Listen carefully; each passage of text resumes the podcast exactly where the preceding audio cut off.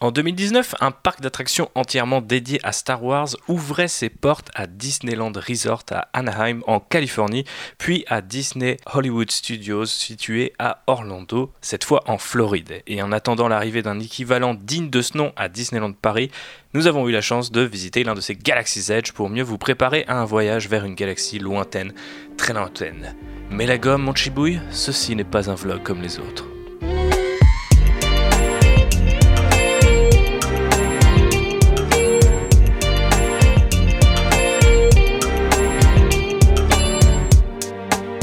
Petit comité aujourd'hui, et euh, d'ailleurs ma voix elle-même sera petite car euh, il se trouve que j'ai ramené de Batou quelques maladies spatiales dont j'ai le secret et que je n'espère pas vous retransmettre euh, via vos oreilles, ni même via les housses des micros qui nous rassemblent ce soir. Jean-Baptiste Ballier, bonsoir.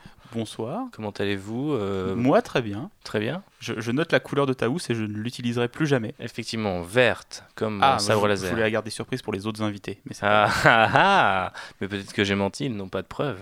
Oh. Ils devront me croire sur parole. Et il y a également Phobos. Hello. Ça va? Eh bien, écoute, ça va encore, ouais. Donc, Pour l'instant, ça va. Ouais. Voilà, j'incube, je pense. Ok, tranquillement. Aujourd'hui, on va parler de Galaxy's Edge. Donc, c'est le parc Star Wars, les parcs Star Wars euh, qui ont été créés par euh, Disneyland et qui ont ouvert, enfin Disneyland, Disney tout court, et qui ont ouvert euh, en 2019. Je, n'ai plus exactement les dates en tête. Phobos, tu peux me corriger. le tout premier a ouvert au mois de mai 2019, si je ne me trompe pas. Euh, suivi par Disney World assez rapidement dans l'été. Euh, fin août, début septembre. Ok, très bien. Et alors, avant qu'on rentre dans le vif du sujet, vu qu'on est en petit comité, on peut aussi prendre le temps de raconter nos lives. C'est ça qui est plutôt agréable. Et euh, je voulais qu'on revienne un peu sur nos relations au parc d'attractions de manière générale, pour que les gens qui nous écoutent puissent plus ou moins s'identifier à nos avis éclairés. Euh, Phobos, toi qui as une passion assez malsaine pour les parcs d'attractions, j'aimerais savoir comment elle est née et qu'est-ce qui t'intéresse là-dedans. Euh, pourquoi malsaine ah Non, c'est juste que je me permets de juger parce que c'est moi qui présente, donc euh, voilà. Euh, ouais, effectivement, euh, je, suis connue pour mes fameux points Phobos euh, sur les parcs d'attractions.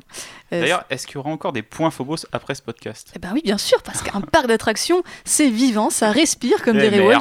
Et forcément, il y a toujours des ajouts et des changements sur lesquels on reviendra. et donc, ben ouais, moi, je j'ai une passion pour les parcs d'attractions qui a grandi ces dernières années. Et puis forcément, avec euh, la perspective d'un voyage à Galaxy's Edge, elle n'a fait que s'intensifier. Donc euh, voilà, je, deviens doucement euh, une fan de parc. J'ai eu la chance d'en faire sur trois continents différents. Et je continue de suivre avec, avec assiduité l'histoire et l'évolution de nos chers parcs. Et pour en savoir plus sur l'amour de Phobos pour les parcs d'attractions, vous pouvez aller écouter le actionneur numéro je sais plus quel numéro c'est, mais c'est le spécial euh, Rides où on parle en fait des attractions euh, qui sont basées sur des films d'action. Il y en a un paquet en fait mine de rien, donc voilà, on leur a consacré un numéro spécial. Voilà, donc on fait un petit bisou à David et à euh, Anne-Pauline qui ont aidé à la, à la, création de ce podcast, si je ne dis pas de bêtises. Écoutez Actionneur, c'est très bien. Écoutez Rider, c'est encore mieux.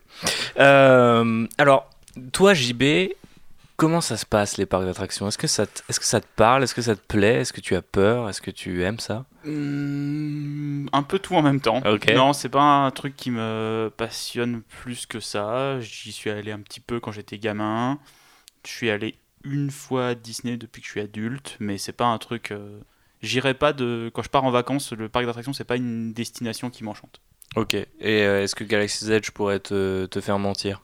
On le saura sans doute à la fin de ce podcast, mais. Bah, on verra si vous, arrivez à me donner envie d'y aller, mais euh, ouais, je sais pas. Moi, c'est pas. En fait, en fait, j'aime pas les gens mhm. et j'aime pas trop attendre. Donc c'est chaud les parcs d'attractions. Ouais, effectivement, ça m'a l'air mal parti.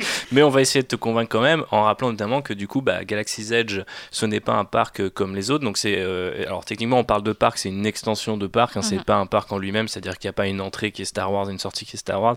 C'est un morceau de ces deux parcs euh, de Disney en Floride et en Californie.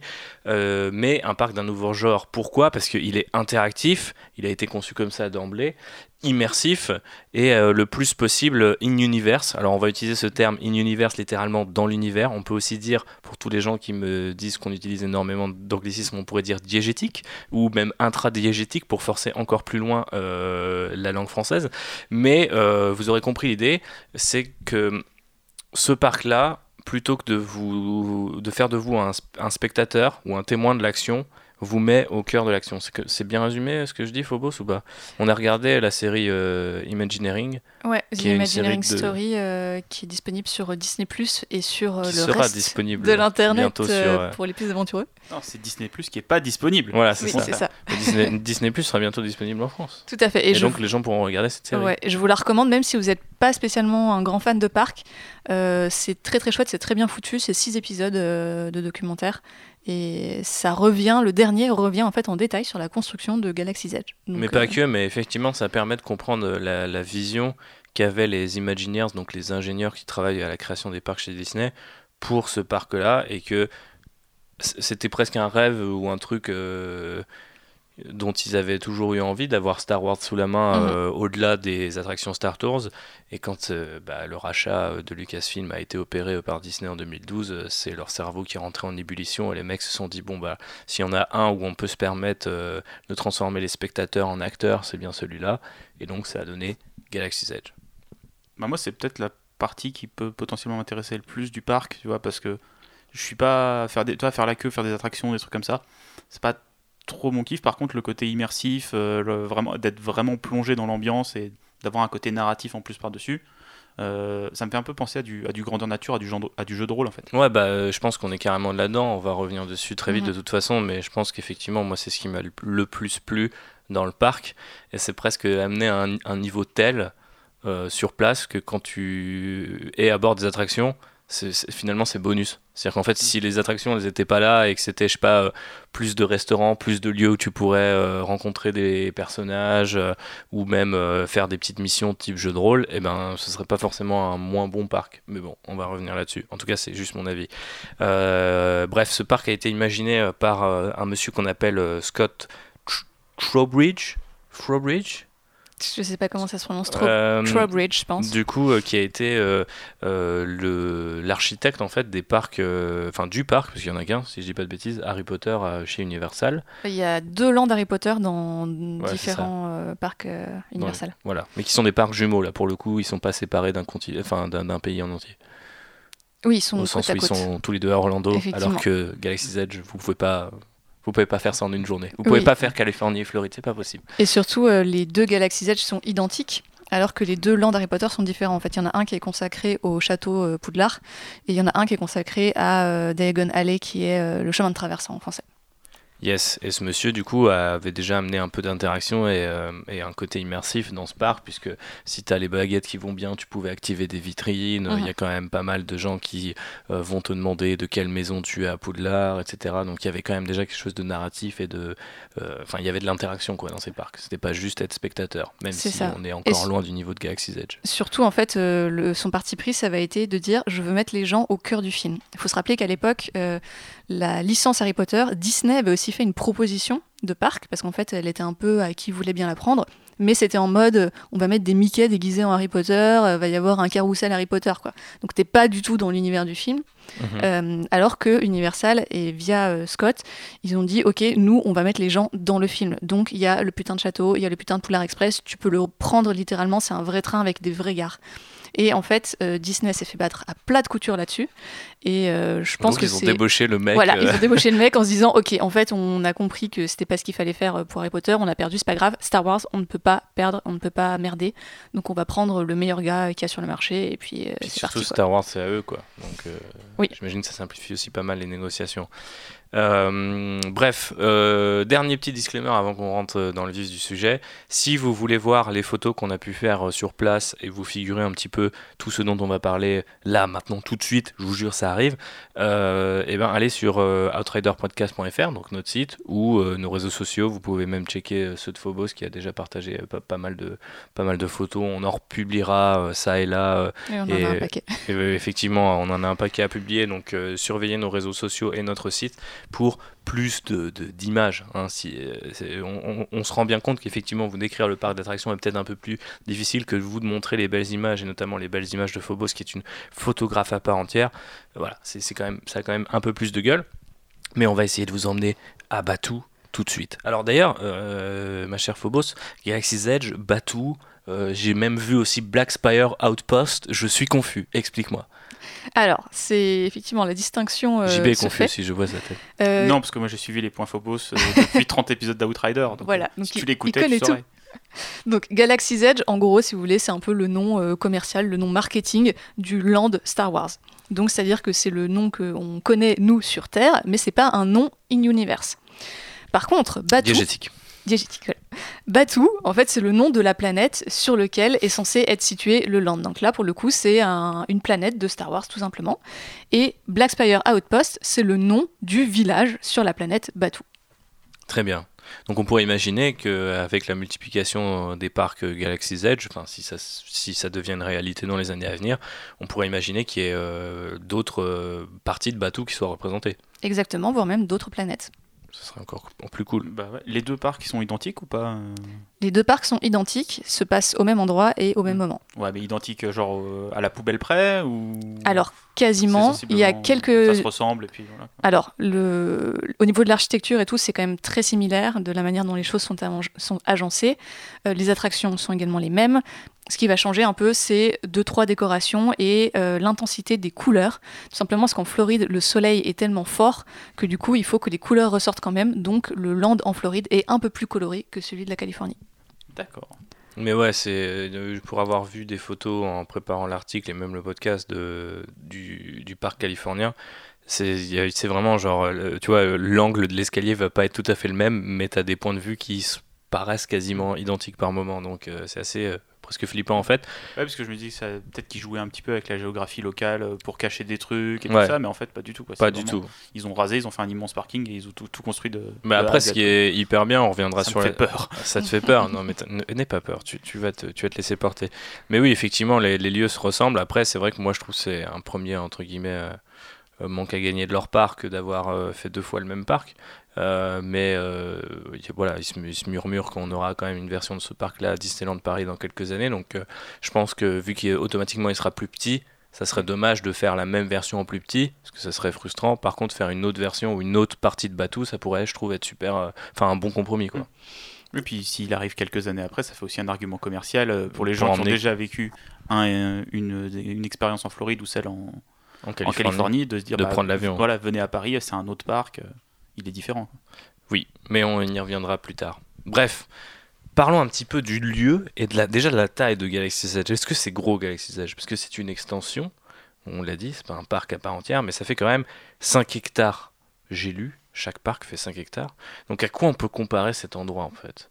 Est-ce qu'il y a des endroits sur Terre qui vous ont rappelé, qui vous rappellent Galaxy's Edge ou est-ce qu'au final, la seule comparaison, c'est Harry Potter qui est aussi à Orlando et tous les gens qui ont jamais mis les pieds en Floride ne vont pas comprendre ce podcast? Euh, Non, en fait, on peut le comparer tout simplement à un petit village.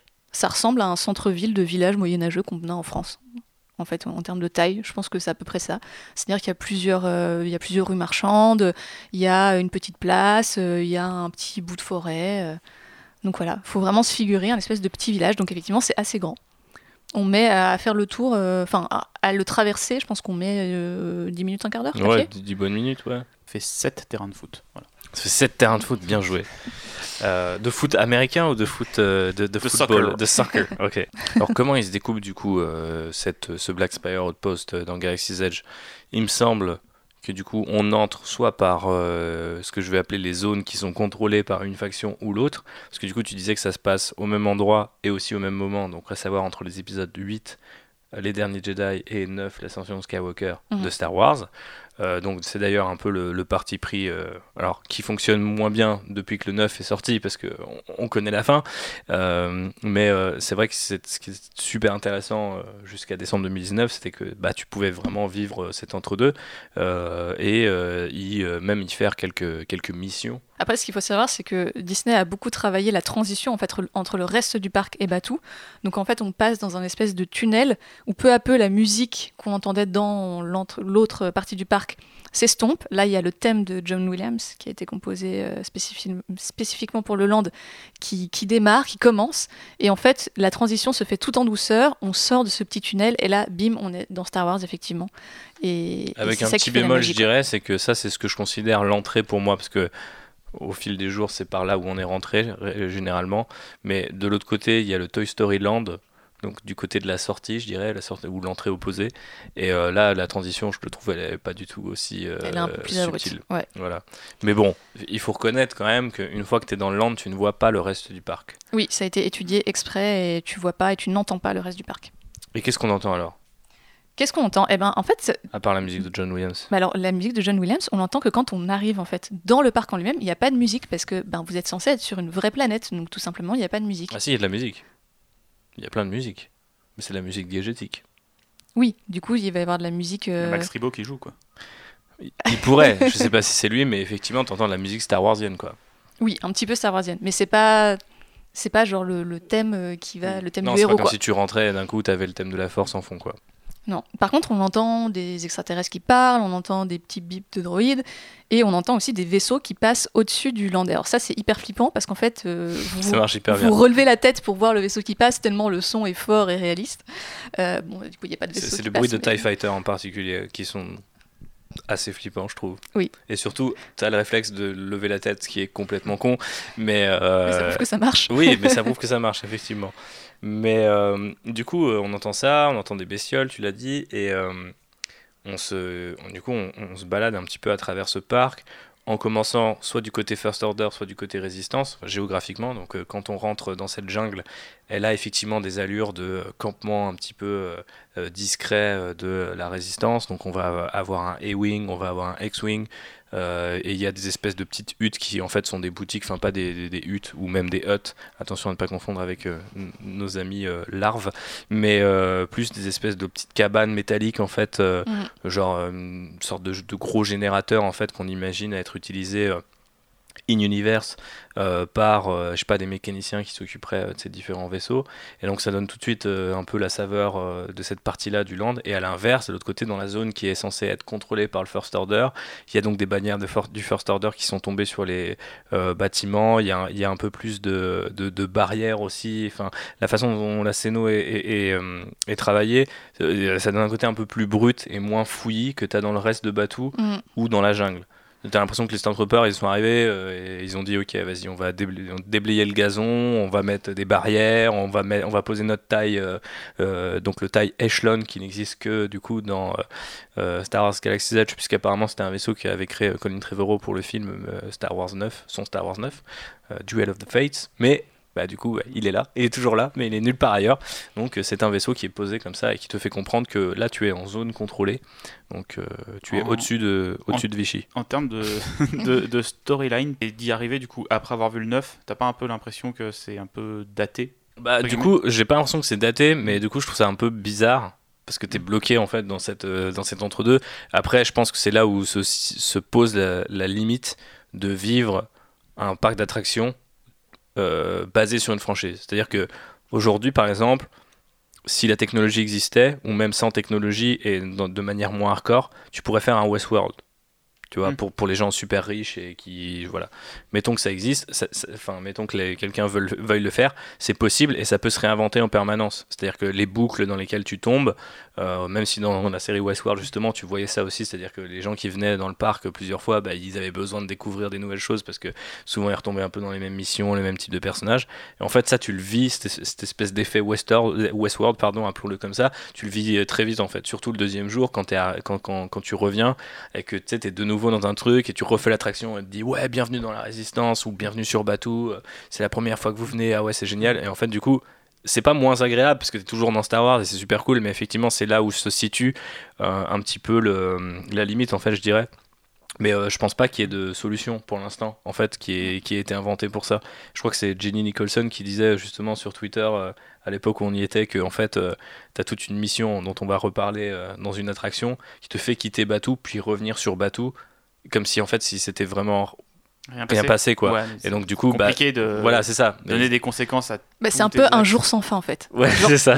Le, land est une loupe dans laquelle tu te retrouves pris euh, et qui recommence à chaque fois, quoi. D'accord. Excusez-moi pour la digression. Non, non, mais t'inquiète. C'est, mais au contraire, c'est super intéressant. Je pense que ça permet aussi de capter aux gens à quel point tu peux te permettre de t'immerger en fait dans cet mm. univers.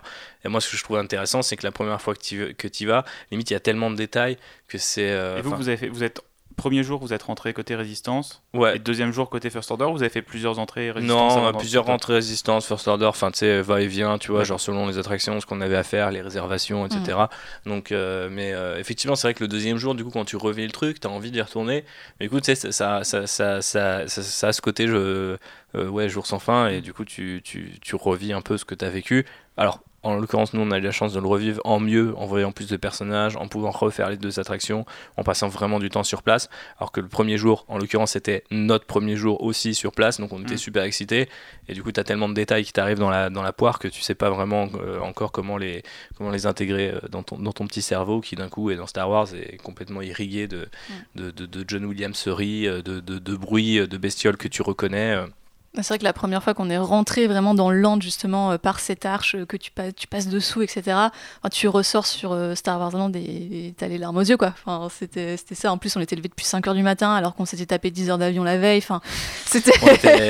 On était, facilement impressionnable, il faut le reconnaître. Mais ouais. Et du coup, euh, éloignons-nous un peu du côté euh, euh, narratif et, de cette fameuse effet boucle pour parler du coup du, land lui-même, la, décor, les, la décor. Les décors, je lis deux trucs en même temps sur mon programme, donc je suis complètement perdu. Mais ouais, moi ce que je voulais euh, détailler un petit peu c'est euh, comment le, land en lui-même est construit. Parce que je trouve qu'il y a une, verticalité. Alors c'est tu peux pas monter sur des passerelles qui relient les bâtiments mais qui existent. Tu peux pas euh, non plus monter de 10 mètres de haut au-dessus du faucon ou de redescendre etc mais il y a un côté quand même hyper fouillis et naturel en fait je trouve dans ce, dans ce parc que tu as dans peu de parcs d'attractions qui soient thématisés ou non. Quoi. La plupart du temps, c'est souvent un gros truc plat en béton, et c'est les attractions en fait qui créent de la verticalité parce qu'on veut, te, veut te faire comprendre qu'elles sont très hautes. Ce que je trouve cool avec Galaxy's Edge, c'est quand tu arrives, effectivement, le centre-ville est un peu intriqué, t'as des espèces de, t'as un bazar, t'as des, as des, as des marchés, t'as des espèces d'escaliers qui, qui sont euh, un petit peu, euh, pas forcément, qui vont suivre la courbe des bâtiments, etc. Donc pas juste des trucs un peu bétonnés, droits et américains que tu as justement l'habitude de voir partout ailleurs aux États-Unis. C'est-à-dire que l'architecture américaine, elle est faite comme ça, euh, genre c'est un quadrillage quoi. Galaxy's Edge, c'est pas du tout le cas et c'est super agréable en fait de rentrer dans, le, dans ces décors-là, du coup, je trouve. Ah ouais, c'est super organique et c'est pour ça que je le comparais vraiment à juste titre. Je pense à un, vieux centre-ville de petits villages moyenâgeux, quoi, avec ses petites ruelles, avec ses recoins, avec euh, ses différents vaisseaux sur les toits, ce genre de, de, trucs moyenâgeux. Exactement, ouais. Mhm. Voilà, on connaît bien. Et euh, Il y avait des charrettes sur les toits à l'époque. Hein. c'est là qu'on les garait. Et effectivement, euh, tu, l'as bien dit, il y a beaucoup de verticalité qui est euh, justement apportée par ces fameux Black Spires, donc qui sont des espèces de, roches en fait qui, montent un peu comme des trucs un peu volcaniques, on dirait, euh, qui sont là bien sûr pour apporter du, caractère et parce que c'est la planète, mais aussi très simplement pour cacher en fait les autres éléments du parc pour qu'on ne puisse pas les voir visuellement. Et c'est vrai que quand on est dans le parc, ben, c'est hyper impressionnant, ça fonctionne très bien. Ce qui est hyper drôle, c'est que qu'en fait quand on le voit côté backstage, alors nous en tant que personne lambda on ne le verra jamais, mais le staff le voit, c'est juste parfois un, piquet en métal avec un petit bout au-dessus de pierre qu'en fait et en fait de notre côté on voit juste dépasser le petit bout de par, pierre. par effet d'optique et on a l'impression que c'est hyper haut alors que pas forcément tant que ça. De toute façon tu le vois même on l'a vu là, techniquement la première fois quand on est arrivé euh, le dimanche quoi euh, oui, on voit, on voit Black Spire de loin. Quand tu es dans la navette, tu vois les trucs sont éclairés, donc tu vois les espèces de, de, de, comme ça de, structures un peu volcaniques et tout, donc c'est hyper impressionnant. Mais la verticalité, je parlais même pas que de cette espèce de petite montagne qui est construite, mais aussi euh, le, le, toit des bâtiments sur lequel tu vas toujours avoir euh, des, des, des, bannières, des, des plein de détails typiquement Star Wars, des espèces de, d'ornements ou de lettres, tu sais pas exactement ce que c'est. Il y a le restaurant qui est surplombé d'un petit vaisseau cargo mhm. euh, qui fait du bruit ou dont les réacteurs s'allument de manière un peu voilà, enfin il n'y a pas de, de, comment dire de schéma particulier, euh, donc c'est pas forcément allumé que la nuit ou on va les voir. Alors c'est pas comme si le vaisseau décollait au bout d'un moment, hein, je, je vous rassure, mais tu peux presque t'imaginer ça en fait quand t'arrives que les mecs sont en train de décharger la bouffe qui va dans le resto juste en dessous et ça donne un côté euh, hyper effectivement organique, euh, naturel et encore une fois ça donne vraiment l'impression d'être à un moment précis de, de, la journée et après c'est toi en fait qui fait qui relie un petit peu les points dans, ton cerveau. Donc quand tu es de nuit et qu'il commence pas à avoir beaucoup de monde et que tu sors le sabre laser que tu as acheté et puis tu vas un petit peu dans les recoins après le, la zone contrôlée par le first order tu as des espèces de de pas des petits labyrinthes mais tu as des espèces de petites pierres comme ça euh, qui sont posées au milieu de la bah, en fait du chemin du coup pour créer une espèce de, de voilà de, de, là aussi de, de, jeu dans la scénographie et tout. Donc tu as des gens qui vont se prendre en photo parce qu'il y a des espèces de il y a des pattes euh, de droïdes ou de créatures qui ont été euh, moulées dans le sol notamment les pattes des droïdes gonk donc qui ont des, des pattes toutes carrées et tout. Enfin du coup tu remarques tous ces petits détails là et moi c'est ça que je trouve assez génial avec le land c'est cette capacité du coup à te donner tout plein d'indices pour que tu te fasses un peu ton histoire malgré cette boucle quoi. Et euh, c'est là où je trouve que c'est simplement euh, brillant. Et euh, bien sûr il y a aussi cette comment dire ce talent là il est incarné par un certain nombre de gens aussi. Est-ce qu'on peut parler du coup des, des cast members Constance tu peux me dire que qu'est-ce qui sont-ils et d'où viennent-ils et quel est leur objectif dans ce land en particulier? Euh, donc les cast members, en fait, c'est le petit nom qui est donné aux employés euh, des parcs euh, Disney. et donc, bah, forcément, il y en a un certain nombre à Batou. Alors, ils tiennent des boutiques, ils travaillent dans les restaurants. très souvent, ils se baladent aussi tout simplement dans le land pour être un petit peu au service des guests. Donc vous pouvez leur poser des questions euh, si vous êtes perdu. Ils sont souvent plusieurs à être devant l'attraction, euh, pareil pour répondre aux gens et gérer la foule parce que hum, il y avait quand même pas mal de monde sur place. Mais je trouve que la foule été très bien gérée à chaque fois.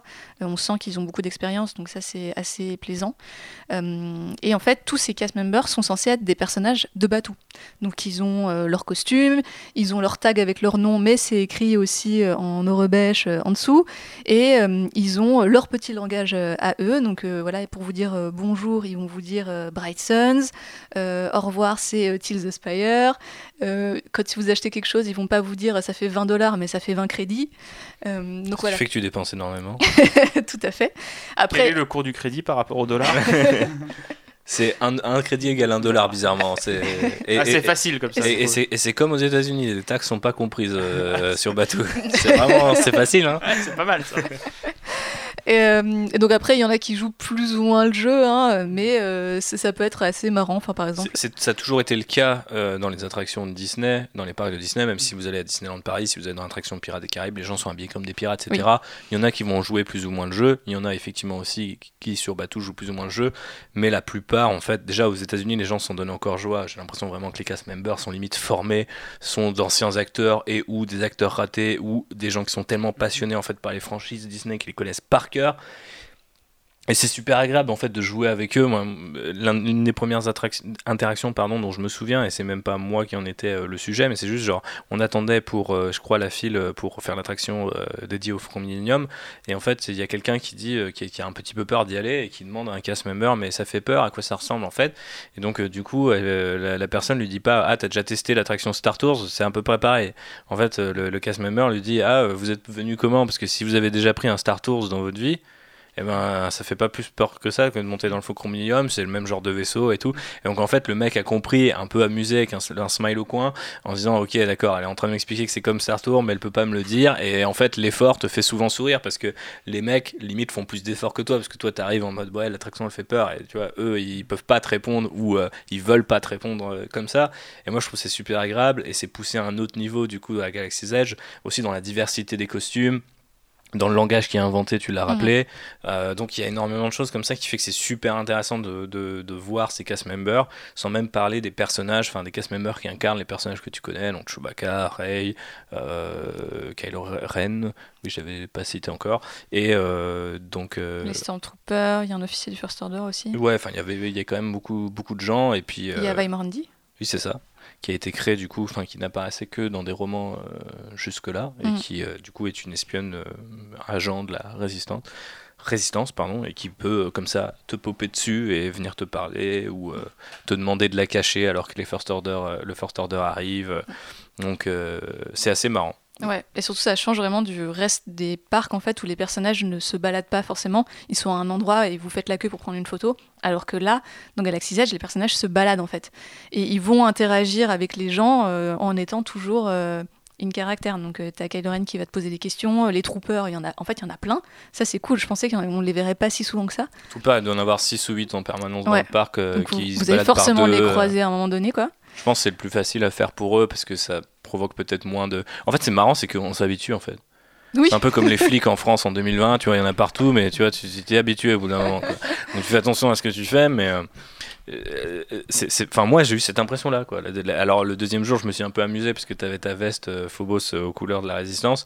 Donc j'essayais de leur montrer je regardais et du coup c'était assez marrant parce qu'il y en a un qui s'est arrêté un moment et qui est venu me dire ouais votre loyauté pour le pour le premier ordre est appréciée citoyen tu vois genre des trucs comme ça. t'es fier de toi hein. ah bah oui la délation la délation mais après alors effectivement quand on se disait ça va arrête de balancer et tout mais limite moi j'encourage vachement les gens à, à, réviser un peu leur anglais et leur Star Wars et à se dire à chaque fois que vous croisez des personnes et qui bloquent devant vous, essayez de leur raconter un truc parce que limite les gens sont payés pour ça. C'est-à-dire qu'ils peuvent faire les first order et juste aller impressionner les gamins ou la plupart du temps d'ailleurs ils interagissent avec les enfants parce que c'est mm. quand même un peu ça l'idée derrière les parcs Disney en général.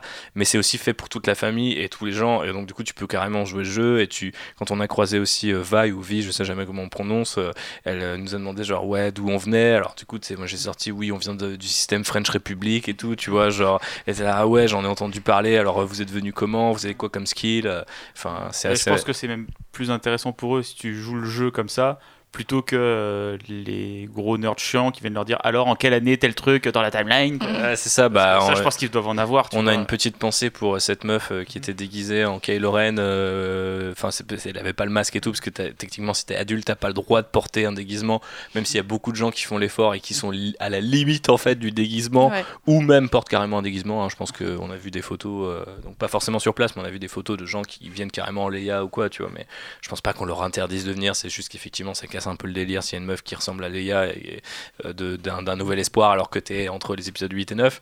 Mais c'est vrai qu'il y a quand même pas mal de gens qui font l'effort, euh, de, même des petites familles qui s'accordent un petit peu. Euh, mais ouais, surtout le, en semaine en fait, il y avait un peu moins de monde, il y avait beaucoup plus d'adultes que de familles, et du coup il y avait pas mal de, nerds, je pense, qui jouaient un peu le jeu quoi. Plus des gens comme vous qui ont. Ouais, ou des locaux aussi, qui ont des passes annuelles, tu sais, qui viennent souvent et du coup qui, qui, jouent le jeu sur les, les fringues quoi. Et, c'est marrant, ça, ça et, rajoute Et dont cette nana qui courait après Kylo Ren euh, en se baladant avec son sabre laser. Et c'était assez gênant parce que tu avais les deux Stormtroopers qui escortaient Kylo Ren, qui étaient lui-même escorté par deux cast members qui, encore une fois, sont habillés comme si c'était des habitants de Batou, mais sont là pour te signifier éventuellement. sur la sécurité. Ouais, voilà, c'est plus ou moins la sécurité. Éventuellement, ils vont t'aider à prendre une photo, mais ça s'arrête là. Donc, euh, du coup, euh, voilà, c'était quand même assez bizarre. Mais euh, donc, ne soyez pas cette personne-là, mais soyez cette personne qui, comme nous, s'est amusée à, aller discuter avec les personnages, parce que souvent, en fait, de toute manière, ils s'avancent vers toi et limite, en fait, ils cherchent un peu l'interaction. Donc, mm. après, c'est bien sûr que les gens qui veulent pas d'interaction euh, genre ça va pas leur tomber dessus. Si des fois ils vont te demander tes papiers et tout, et tu vois très clairement, il y a des gens qui sont mal à l'aise, donc tu vois, ça va pas plus loin, mais les mecs vont pas te forcer, tu vois, vont pas te mettre à genoux. Euh. c'est m'est arrivé à la Star Wars Célébration, quand j'étais en, pilote rebelle, qu'il y a des, des stand qui voulaient que je me mette à genoux pour faire une photo. J'étais mais les gars, vous êtes des, grands malades en fait. Mais euh, genre, je sais que vous aimez l'Empire, mais calmez-vous. et donc voilà, faut, faut juste essayer de ouais, savoir si t'aimes jouer le jeu, mais si vous aimez ça, enfin, moi très clairement, j'aime ça, et, et j'étais venu aussi pour justement me dire euh, le deuxième jour, euh, vas-y, maintenant que je connais et que j'ai un peu mes marques dans, le, dans cet univers-là, enfin de cette partie de l'univers-là, je peux arriver et jouer un peu avec les personnages. Et c'est vraiment, vraiment du jeu, quoi. Et du coup, il y a cette anecdote avec l'officier du First Order, je sais pas si tu veux la raconter qui était quand même assez marrant. Ouais, donc bah, c'était le deuxième jour, on était là à Batou, donc euh, il y avait un peu moins de monde et les personnages étaient plus disponibles. Et en fait, on attendait pour la file, dans la file pour aller à la cantina. Donc j'avais ma veste avec le symbole du, euh, de la résistance et donc forcément il y a un, officier du First Order qui commence à passer à côté de nous. Thibaut me balance, donc l'officier s'avance vers moi. Il a un grand sourire quand il dit ça, Il est heureux. Voilà, il, est content. Euh, et donc le mec commence à me dire oui, vous êtes résistante scum et tout, on va vous écraser. Et je, je sors un truc genre je sais pas, j'ai pas peur ou j'ai hâte de voir ça. Et il me dit oui, il y a Kylo Ren qui est à côté. Effectivement, on venait de voir Kylo Ren passer avec des troopers. Et là, il y a Kylo qui va t'écraser et tout. J'étais là, ouais, j'ai trop hâte de le rencontrer, trop bien et tout. Et, là, il était un peu perturbé. Là, il était un peu perturbé, forcément. Elle, lui a dit sur un ton en mode Ah ouais, euh, Kylo Ren, moi je l'aime bien, ouais, sympa le mec. Il a son t-shirt ou pas Et c'est là qu'il a dit oui, ça sera forcément quelque chose. genre, je sais plus, il rigolait à moitié. Oui, il a dit ah, ça sera quelque chose d'assez incroyable à voir, voilà. Et donc il, il commence à s'éloigner pour aller embêter quelqu'un d'autre. Et là, il euh, y a le, le, cast member qui gérait la cantina euh, qui commence à nous appeler parce qu'il faut avoir une réservation. Donc il appelait à notre réservation. Et nous, on était tout derrière dans la file d'attente. Donc en fait, on ne l'entendait pas. Et l'officier qui passe à côté se dit Tiens, c'est super drôle, je vais aider le cast member. Donc il se met à gueuler dans un anglais. Euh, en plus, oui, il avait l'accent un peu british genre Constance, party of two, Constance. Et là, donc on lève la main, tu vois. le mec était plié. Thibaut passe à côté de lui, il lui fait un truc genre Told you she was trouble. Et, euh, et voilà, et du coup, on est rentré dans la cantina et, c'était quand même super rigolo. Ouais, il avait une bonne tête de Hux sur les bords, tu sais. Ouais, c'est clair, genre le petit frère de Hux un peu, tu vois. Voilà, et du coup c'était assez marrant parce que tu dis, ouais, là pour le coup, on, avait, on venait de traverser le land, on avait croisé euh, du coup euh, Vi ou Vi, Ensuite, on avait vu Kylo Ren et ses Stormtroopers. Après, on avait revu ce, ce, mec du First Order qui était revenu nous chercher dans la file. Donc là, c'était vraiment, tu vois, le, je sais pas, la, tranche de 5 minutes où c'est vraiment en quoi Galaxy's Edge, c'est super cool, quoi, tu vois. Et euh, donc, c'est vrai que c'était super appréciable. D'autres trucs appréciables, mais on reviendra peut-être un peu plus euh, quand on parlera des restaurants aussi, c'est que, parce que ça en fait partie, mhm. des odeurs. Parce que moi, je trouve qu'il y a une odeur euh, Galaxy's Edge, en fait on a discuté de ça sur place et euh, ça m'a fait marrer quand on a regardé aussi la série euh, sur euh, les parcs d'attractions sur Disney où effectivement ils, expliquent qu'ils ont travaillé les odeurs et quelles odeurs tu sens et tout et moi ça m'a compé alors c'est un peu difficile à décrire effectivement parce que déjà qu'on n'a pas l'audio si je commence à vous parler de l'olfactif on n'a pas fini mais on n'a que l'audio hein, tu sais ah oui, pardon, que la vidéo, pas la vidéo, c'est ce que je voulais dire. Oui, effectivement, on a que l'audio. C'est un podcast, en audio, Thibaut. Ah, ah merde. Bientôt, ah, les podcasts, bientôt les podcasts olfactifs. Ah, bientôt, ouais, effectivement. On peut faire. On, pourrait on faire dans les micros. yes. Alors, euh, euh, Galaxy Edge, c'est un peu plus agréable que ça, euh, je pense. Enfin, je sais pas ce que tu en as pensé, Constance, mais moi, je trouvais que c'était super marrant de rentrer et d'avoir, tu sais, de renifler tout de suite un truc et de me dire, c'est marrant, ça, ça, ça sent pas comme euh, le reste du parc en fait. C'est-à-dire que le reste du parc est quand même vachement contaminé par les petits stands que tu as de bouffe à droite et à, droite et à gauche et euh, surtout euh, l'odeur du popcorn au mhm. beurre là, mais, qui est assez, assez vénère hein, pour les narines, hein, il faut le dire. Et il y a une espèce d'odeur de de, de, de, forêt ou de, de, jungle et puis mêlé un peu avec des trucs un peu un truc un peu sucré je sais pas comment dire. Genre moi quand je me balade euh, je trouve qu'il y a un truc sympa ou genre les, les petits arbres verts qu'il y a dans les voitures dans les trucs de routier non, non mais c'est un truc sympa c'est à dire qu'en fait tu le remarques pas forcément tout de suite quoi. Donc je sais pas ce qui fait je sais pas d'où ça vient. Après rarement ils ont travaillé d'après la série euh, euh, sur aussi les odeurs mais c'est vraiment moi pour moi il y a un truc quoi. Tu sors du land tu sens plus exactement la même chose. Donc je me souviens qu'on en parlait parce que on, je sais plus, je crois que c'était on était à l'hôtel et puis ah qu'est-ce que t'aimais bien, euh, qu'est-ce que t'aimes le plus et tout. J'étais là, mais tu te rends compte ils ont même bossé les odeurs. Puis Phobos qui était là, attends mais les odeurs, j'étais genre bah ouais, enfin t'as pas remarqué. Et puis après bah ouais on est retourné le deuxième jour et tu m'as dit ah ouais effectivement. Je sais pas, je sais pas, je, saurais pas trop comment décrire, mais il y a vrai. Euh, il y, a, a y, a une vraie odeur Star Wars, apparemment, et je trouve ça assez cool. Alors après, bien sûr, effectivement, une fois que tu es dans les restos, il y a encore plus d'odeur par rapport à la cuisine les, ou les boissons qui sont, qui sont présentées. Donc ça, c'est assez marrant, mais on reviendra dans les détails un peu plus loin dans ce podcast. Podcast exclusivement à l'audio. Euh, parlons des attractions, parce que là, les gens se, disent, ça fait euh, une heure que vous astiquez euh, sur la verticalité, les décors, la scénographie, comme les derniers des nerds, mais nous, on va dans un parc d'attractions avant tout pour les attractions. Il y en a deux, donc techniquement, je te propose de présenter celle que tu veux, Phobos, et je présenterai l'autre. Ok, eh bien parlons de, de Rise of the Resistance. Très bien. Tu peux me faire un petit pitch aussi sur l'histoire de Rise of the Resistance, parce que ça a ouvert plus tard. Oui, alors l'attraction a ouvert effectivement dans un deuxième temps.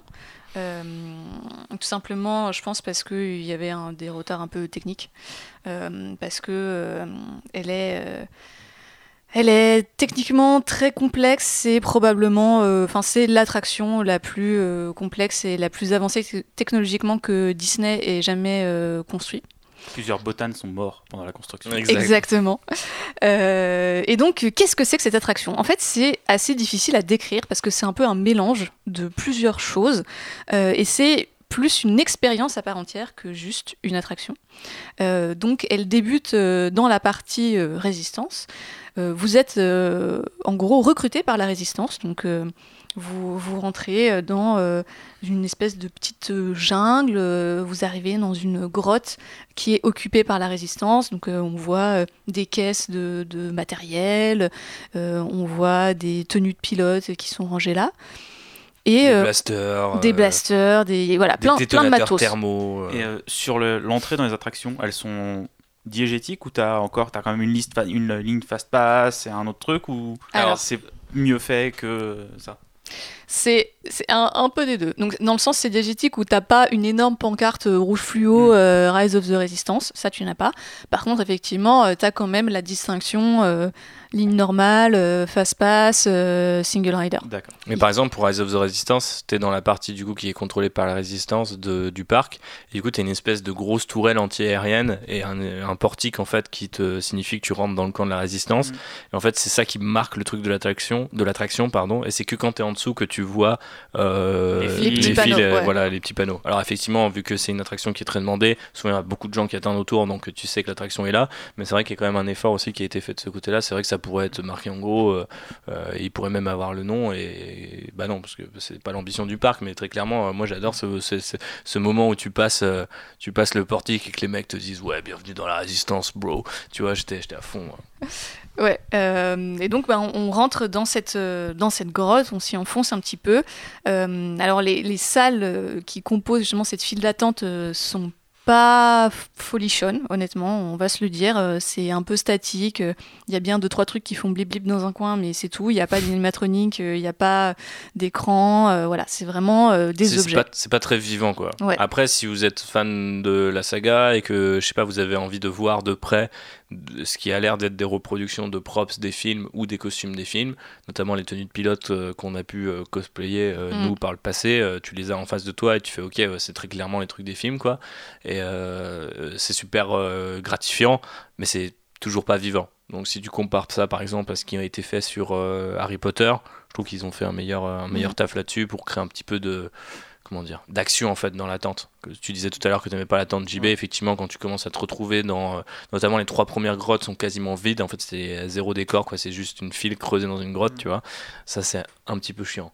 Mais j'imagine que ça va crescendo. C'est-à-dire que la deuxième grotte est mieux, la troisième, voilà. Euh. Ah ouais, la, dernière, euh, t'as des trucs, t'as même les, à un moment j'ai remarqué, c'est les écrans, la deuxième fois, l'espèce d'écran pour ceux qui connaissent bien les derniers Jedi et qui l'ont revu maintes fois comme moi, euh, quand ils arrivent sur Crate, tu sais, ils installent la base dans le, du coup, dans les reliquats espèce de valisette là. Voilà, c'est ça. Eh ben, il y a ces trucs là. Les vieux minitel là. c'est ça, les vieux minitel. Et il y a ces trucs là, tu sais, euh, au sommet des étagères. Ah, c'est marrant.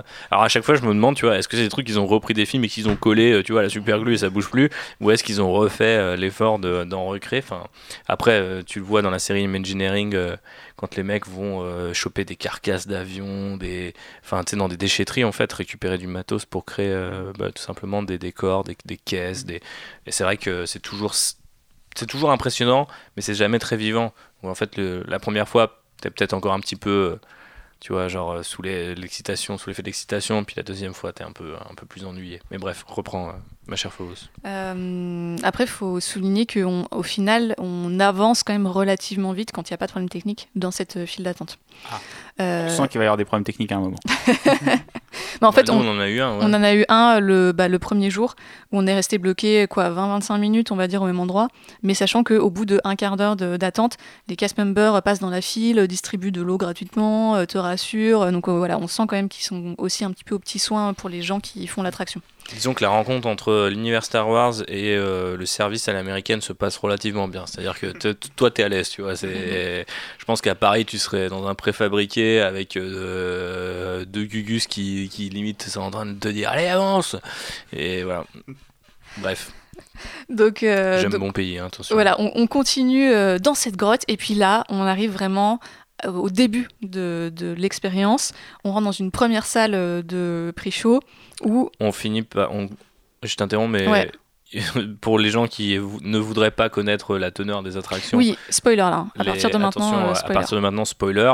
Donc on vous a parlé d'une boucle, il n'y a pas non plus énormément de rebondissements, etc. Les voir par soi-même, même en ayant écouté ce podcast, je pense, suffira à votre plaisir. Mais si vous voulez vraiment rien savoir de tout ça, eh bien, euh, je sais pas, euh, avancez de, je pense, 20 bonnes minutes, comme ça vous aurez sauté les deux attractions. Voilà, reprend. Donc là, on, on est à fond, tu nous as dit, on est dedans, on a été recruté par la Résistance. Qu'est-ce qui se passe dans ce premier pré-show? Donc, pré-show, c'est quoi d'ailleurs? Parce que tu utilises des mots anglais, moi je comprends pas. en gros, c'est euh, l'espèce de petit film, de petit briefing qui va vous expliquer euh, c'est quoi l'histoire de l'attraction. En fait, ça vous permet de comprendre ben, tous, tous les événements qui vont se passer par C'est généralement la salle qui fait monter un petit peu la pression. Exactement. C'est la salle qui dit Est-ce que vous êtes chaud ce soir?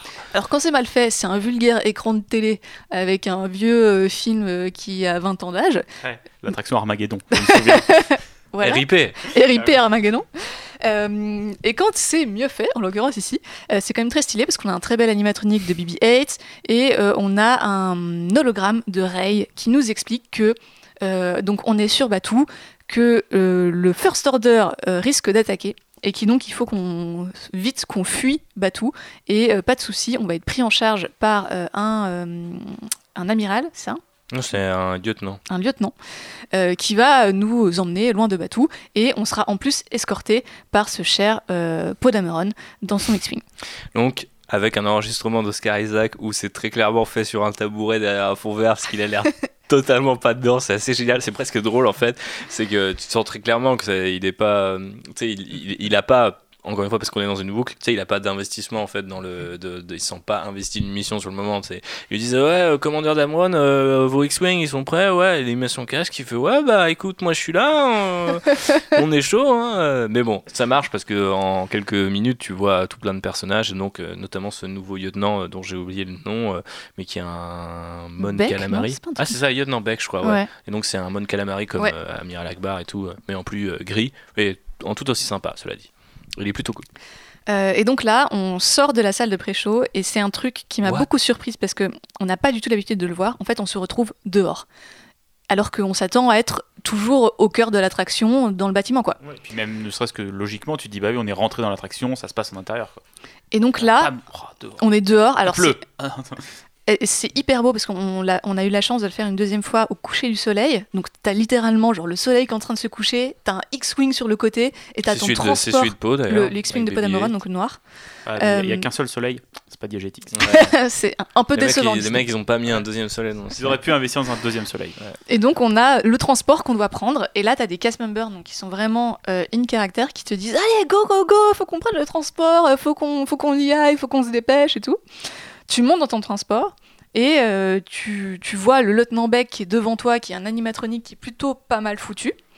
Euh, qui décolle euh, et donc bah, ton petit transport qui bouge un peu comme un Star Tour mais on est debout si vous voulez il y a assez de vitres en fait dans le vaisseau pour te faire comprendre, notamment via cet animatronique qui est placé dans le cockpit, qui est le vaisseau d'ailleurs est piloté par Nien Nub, qui est lui aussi sur place.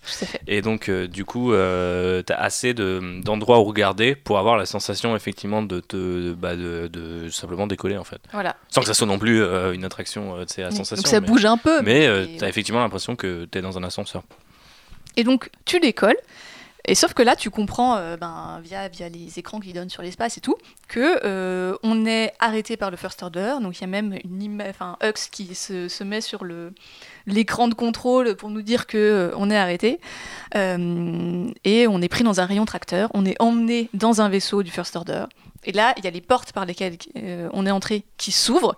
Sauf que ça ne donne plus du tout dehors, ça donne dans cette espèce d'immense hall de croiseurs du First Order il y a un cast member qui rentre qui est euh, en uniforme du First Order et qui nous dit que euh, on est désormais des prisonniers et qu'on va devoir le suivre. Franchement, ce petit effet, il est quand même très stylé quand t'as les portes qui s'ouvrent et que t'as un mec du First Order qui rentre et qui te dit euh, que ça y est, t'es un bah, prisonnier prêt à être interrogé. Tu rentres dans une pièce, la porte se ferme, la porte s'ouvre, t'es plus au même endroit. Juste ça, ça doit, flipper, ça doit te faire flipper. Ouais, ça marche bien quoi. Et on a essayé de réfléchir à comment ils le font. À mon avis, c'est un truc tout con à base d'un ascenseur qui tourne sur soi-même ou un truc comme ça mais ou, juste le truc tourne sur lui-même, mais tu t'en tu t'en rends vraiment pas compte. Et à un moment quand les portes ont commencé à ouvrir ou qui vont dire, tu, sens que les portes vont s'ouvrir, je me suis dit, c'est le moment où ça va être craqué et tout. Et d'un coup, tu ouvres et t'as genre 30 Stormtroopers, donc ils ont des statues, t'es dans un hall avec du coup un écran à la place d'un mur. En fait, c'est un écran parce que du, ou une projection.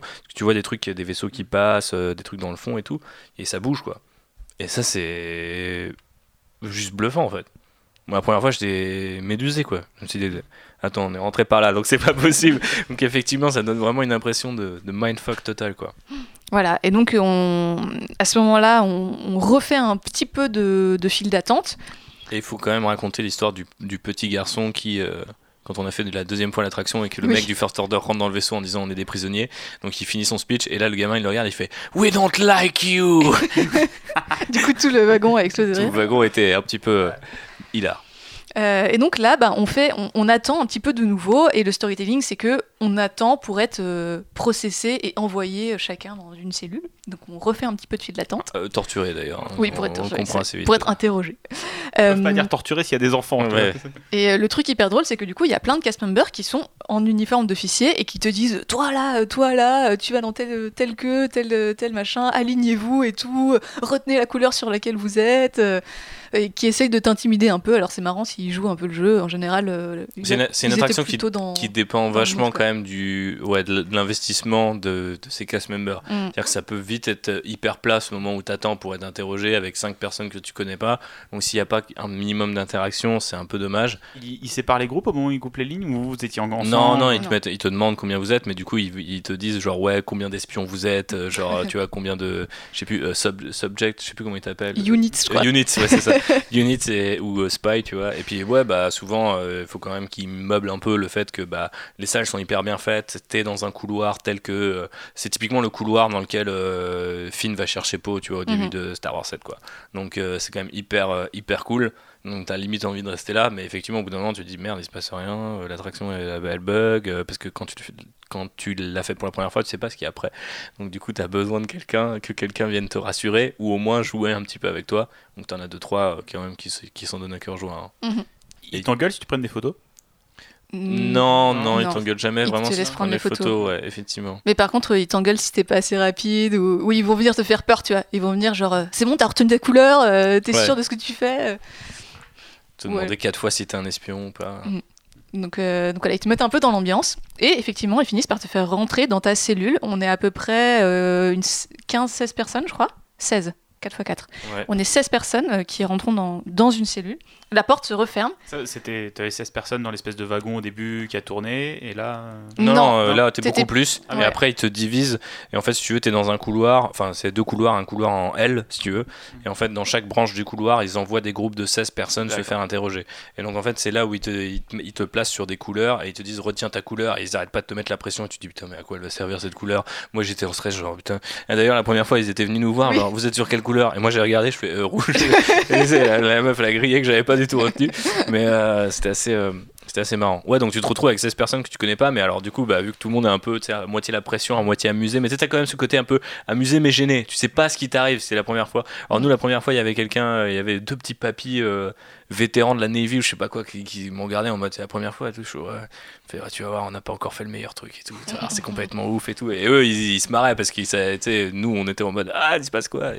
Et, quand tu sais, c'est plus rigolo, limite encore. Parce que du coup, tu, tu, regardes les gamins, tu captes un peu la, réaction des cast members et donc tu arrives dans cette salle où tu es censé être interrogé. Donc tu es 16 personnes dans cette cellule, la porte se referme. Une cellule en forme tout seul, qui est forme de triangle. En forme de triangle, ouais. C'est un peu oppressant du coup. Un peu oppressant, ouais. Et en fait, tu vois une passerelle euh, au-dessus de toi où il y a euh, un, des Stormtroopers. Et tout d'un coup, il y a Hux qui arrive sur cette passerelle, euh, donc qui te répète un peu genre oui, on va vous interroger, nanana. C'est des écrans à ce moment-là. Ouais, c'est des projections. Et t'as Kylo Ren qui arrive aussi à côté de Hux et qui commence à utiliser la force. Donc du coup, ça fait un peu trembler les murs, genre il y a les lumières qui bougent, etc.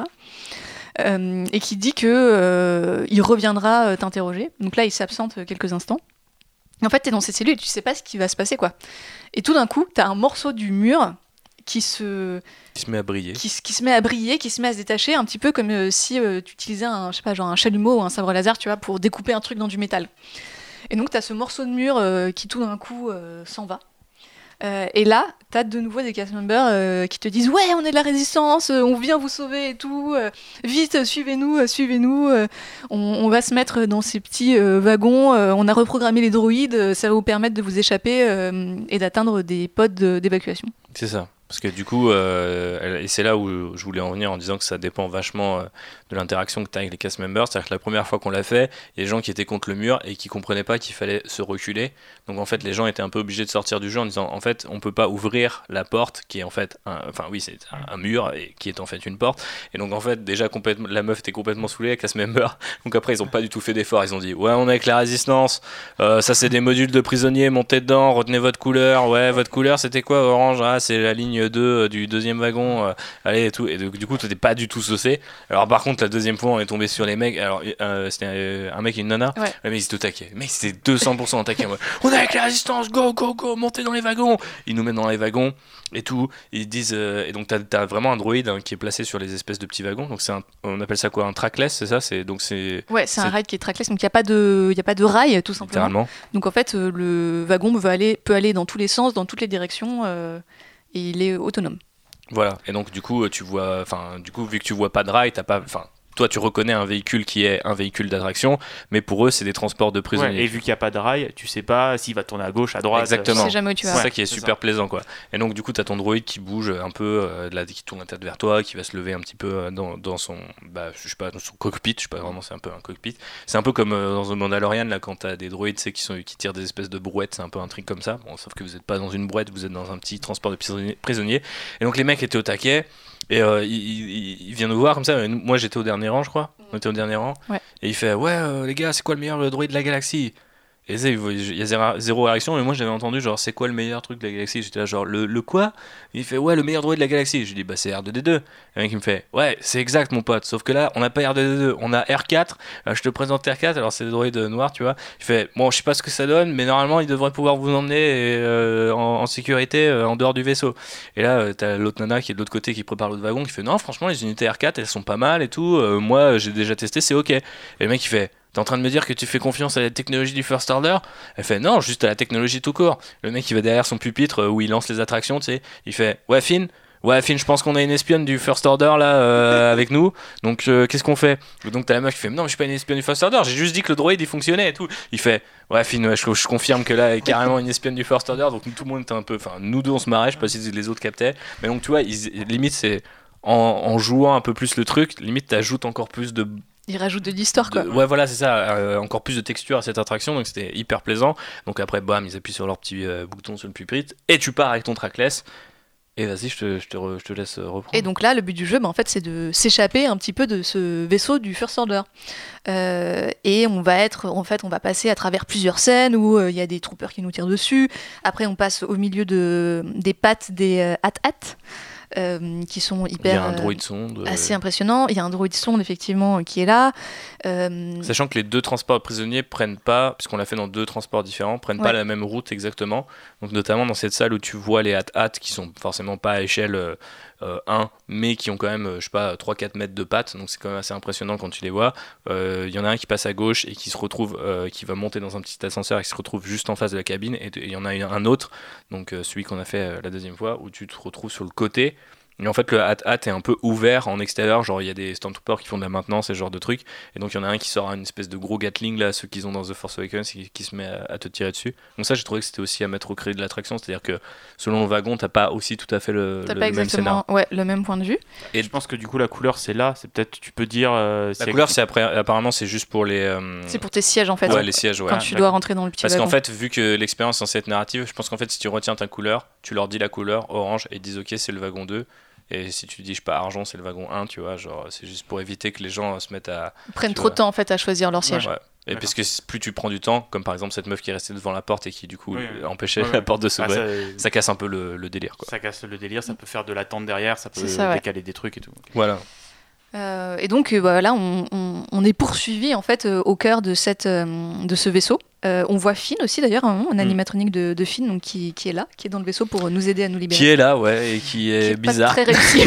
pas très réussi. Bah, après, les animatroniques d'êtres humains, euh, autant il y, en a, il y a deux autres animatroniques, euh, enfin il y en a même plus, mais je veux dire, entre les droïdes et les extraterrestres qu'il y a sur Galaxy Z, j'ai mm. pas mal d'animatroniques qui sont hyper, hyper bien faits, mais les humains, ça, ça passe toujours pas. quoi. Ouais, c'est toujours un peu, un peu compliqué. Euh, mais bon, t'entends ouais. John Boyega qui te parle et ça, ça fait plaisir. Et du coup, à un moment, on arrive sur le, le pont de commandement. Euh, et donc, il y a Hux et Kylo Ren qui sont là, euh, qui discutent entre eux. Et là, il faut parler de, l'animatronique de General Hux, qui, est juste infâme, quoi. Il est horrible. Ils ont, en fait, ils ont raté ses cheveux.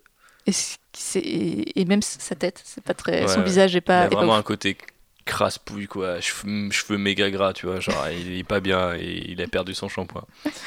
Ouais, donc c'est dommage, l'animatrix c'est pas hyper réussi. Kylo Ren, de toute façon, il a son masque, donc euh, ça passe. ça du coup, ça, passe pas mal.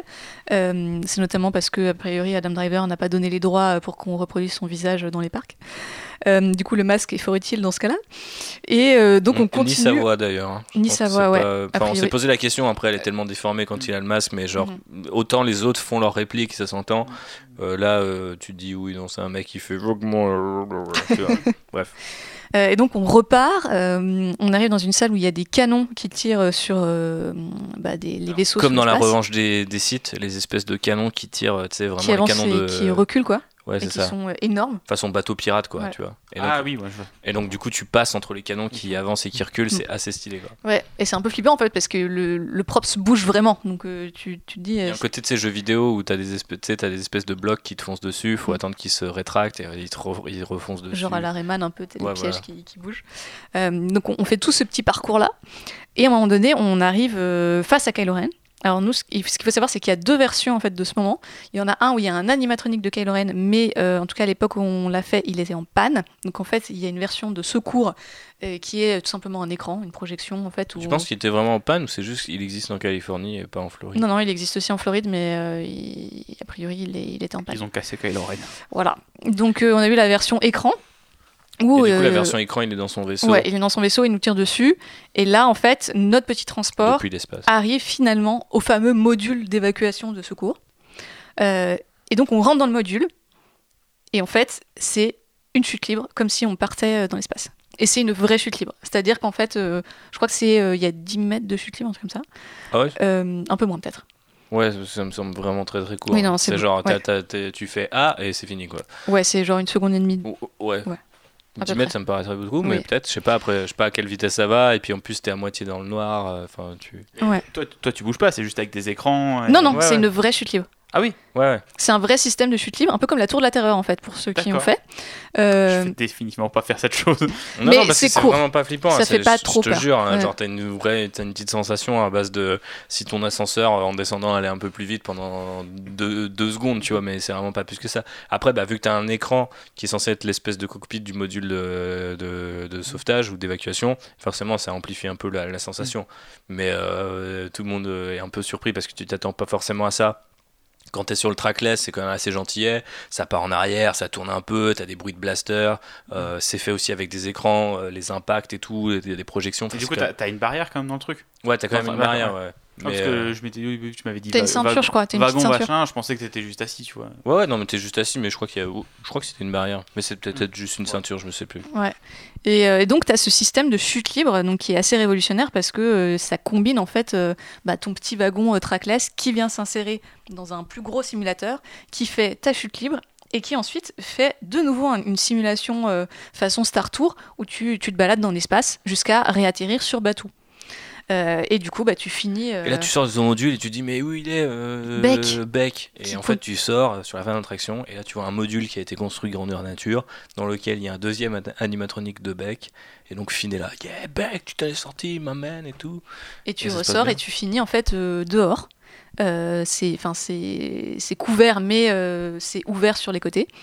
Euh, donc c'est euh, hyper marrant parce que du coup, bah, si tu le fais de nuit ou euh, de jour, bah, ça donne une expérience un petit peu différente sur la fin.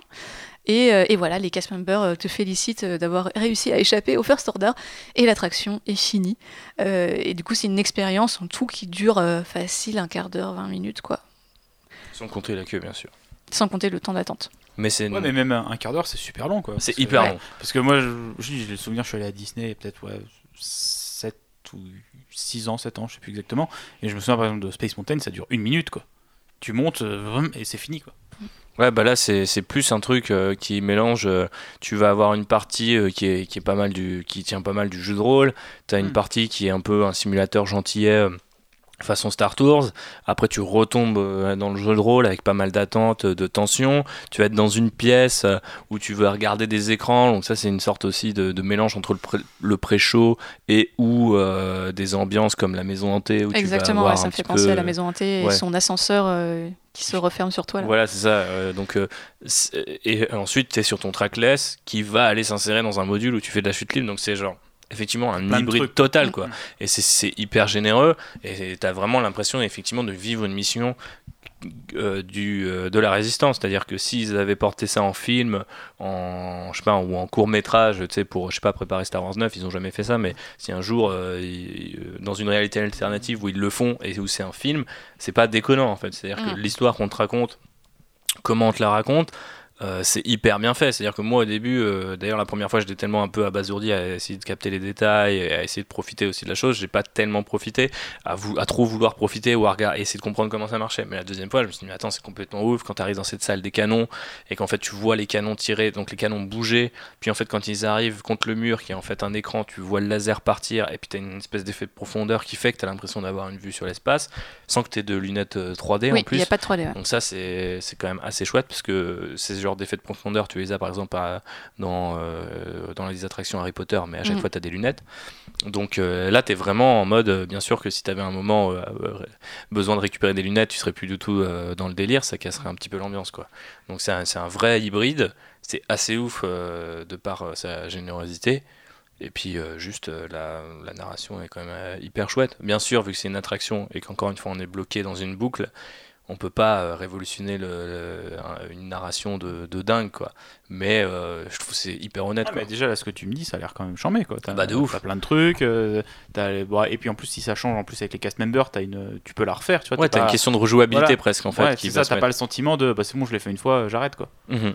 De toute façon, c'est un des, des motos des imaginaires, c'est de dire on lisait une attraction pour la 20 fois où on va la faire.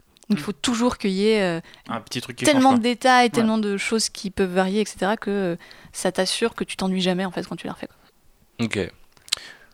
On reparlera de ce qu'on a pensé de, de, cette attraction euh, quand on fera notre petite conclusion et à quoi on peut la comparer. Mais je vais enchaîner sur du coup la deuxième attraction qui est Millennium Falcon, Falcon Smuggler's Run, donc qui est aussi un simulateur, donc pas aussi parce que on l'a dit, vient de le dire, Rise of the, Resistance n'est pas exactement un simulateur.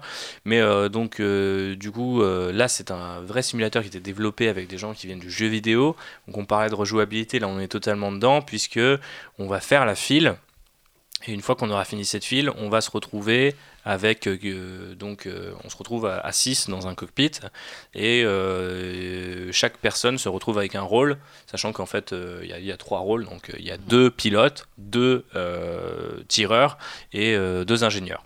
Donc, mais avant ça, je vais revenir un petit peu en arrière sur la file exactement. Donc, Galaxy Edge est vachement construit autour de cette maquette quasiment échelle 1, je dirais, du mmh. Faucon Millennium.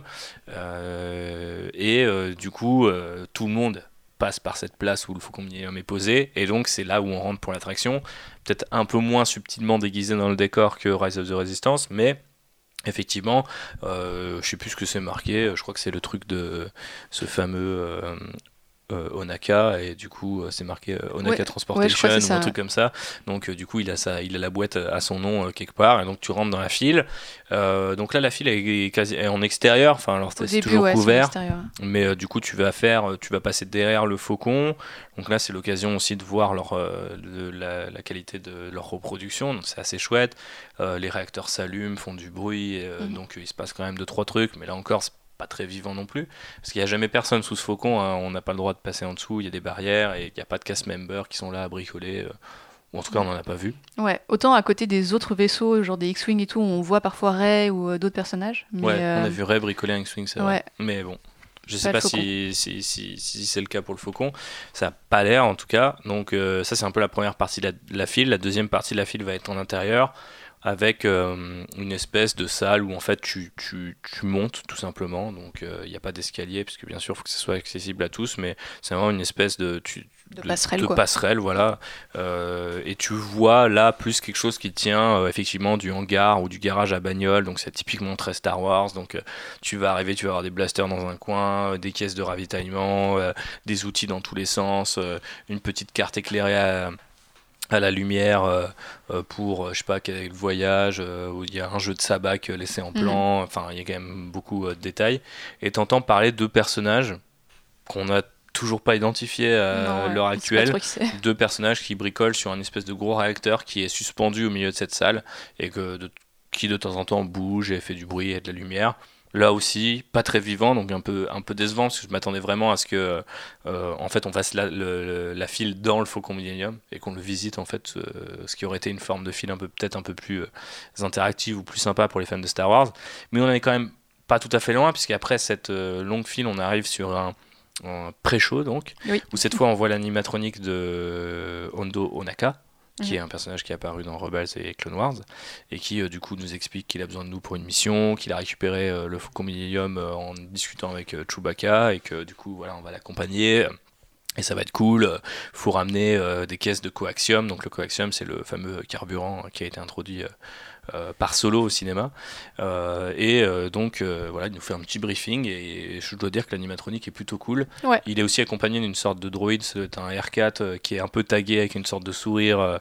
avec des, grosses dents un peu comme en triangle quoi donc il est assez mignon celui-là ouais un peu à la Mad Max ouais, un côté un peu post-apo donc ça c'est assez sympa et donc du coup après tu refais un petit peu la file et on va te donner du coup ton rôle alors il faut savoir que si tu fais, si tu tapes toute la, toute la queue, euh, on va te demander ensuite euh, donc euh, combien tu es dans ton groupe et en fonction de combien tu es, bien sûr, tu peux un peu prédire quel rôle tu vas avoir. C'est-à-dire que il file des couleurs par cockpit.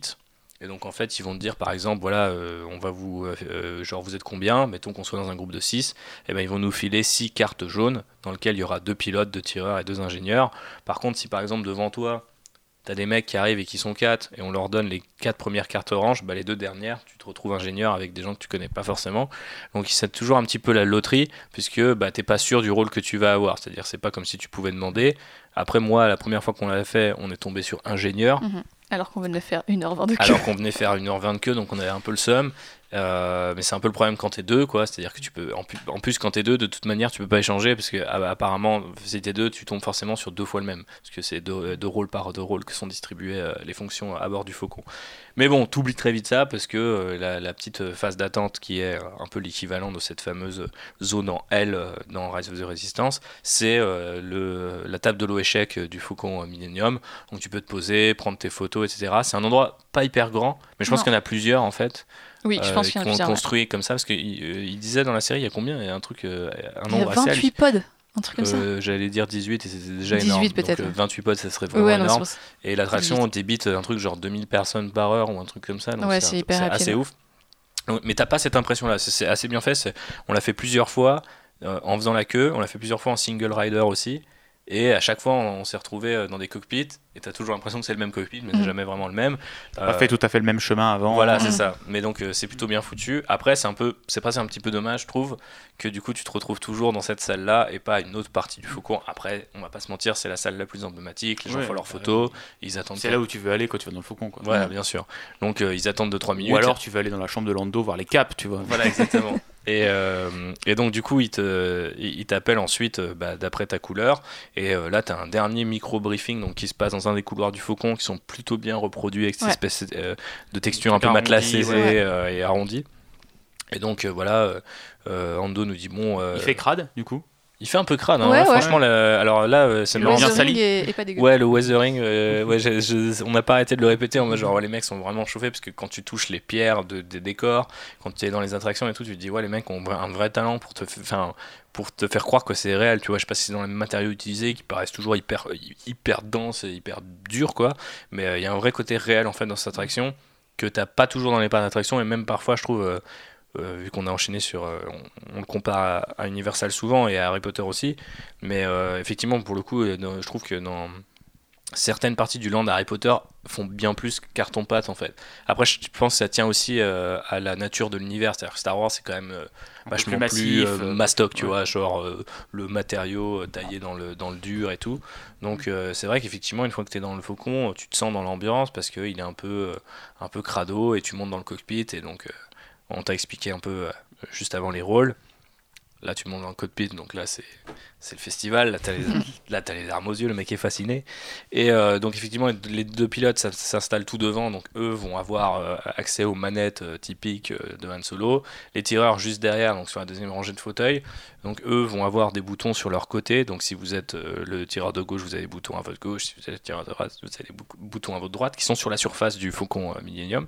Et les ingénieurs, c'est la même chose, donc à gauche ou à droite. Et alors là, il y a toute une rangée de boutons à bidouiller. Puisque les rôles sont les suivants. Les pilotes vont bien sûr bouger le véhicule, donc euh, c'est pas tout à fait scripté, c'est-à-dire que tu peux pas faire n'importe quoi, mais tu peux très vite te retrouver à faire n'importe quoi dans la zone de liberté qui t'est offerte, puisque du coup il y a un pilote qui dirige gauche-droite et il y a un pilote qui dirige au Mhm. Pour moi, c'est déjà le premier grief avec l'attraction, parce que du coup, c'est hyper dur de se synchroniser avec quelqu'un, encore plus si tu tombes avec quelqu'un que tu connais pas, mhm. ou qui parle pas forcément ta langue, ou qui parle pas forcément un gosse qui comprend pas, ou mhm. une vieille qui veut pas participer. Enfin, voilà, on a eu, on a eu toutes sortes de cas.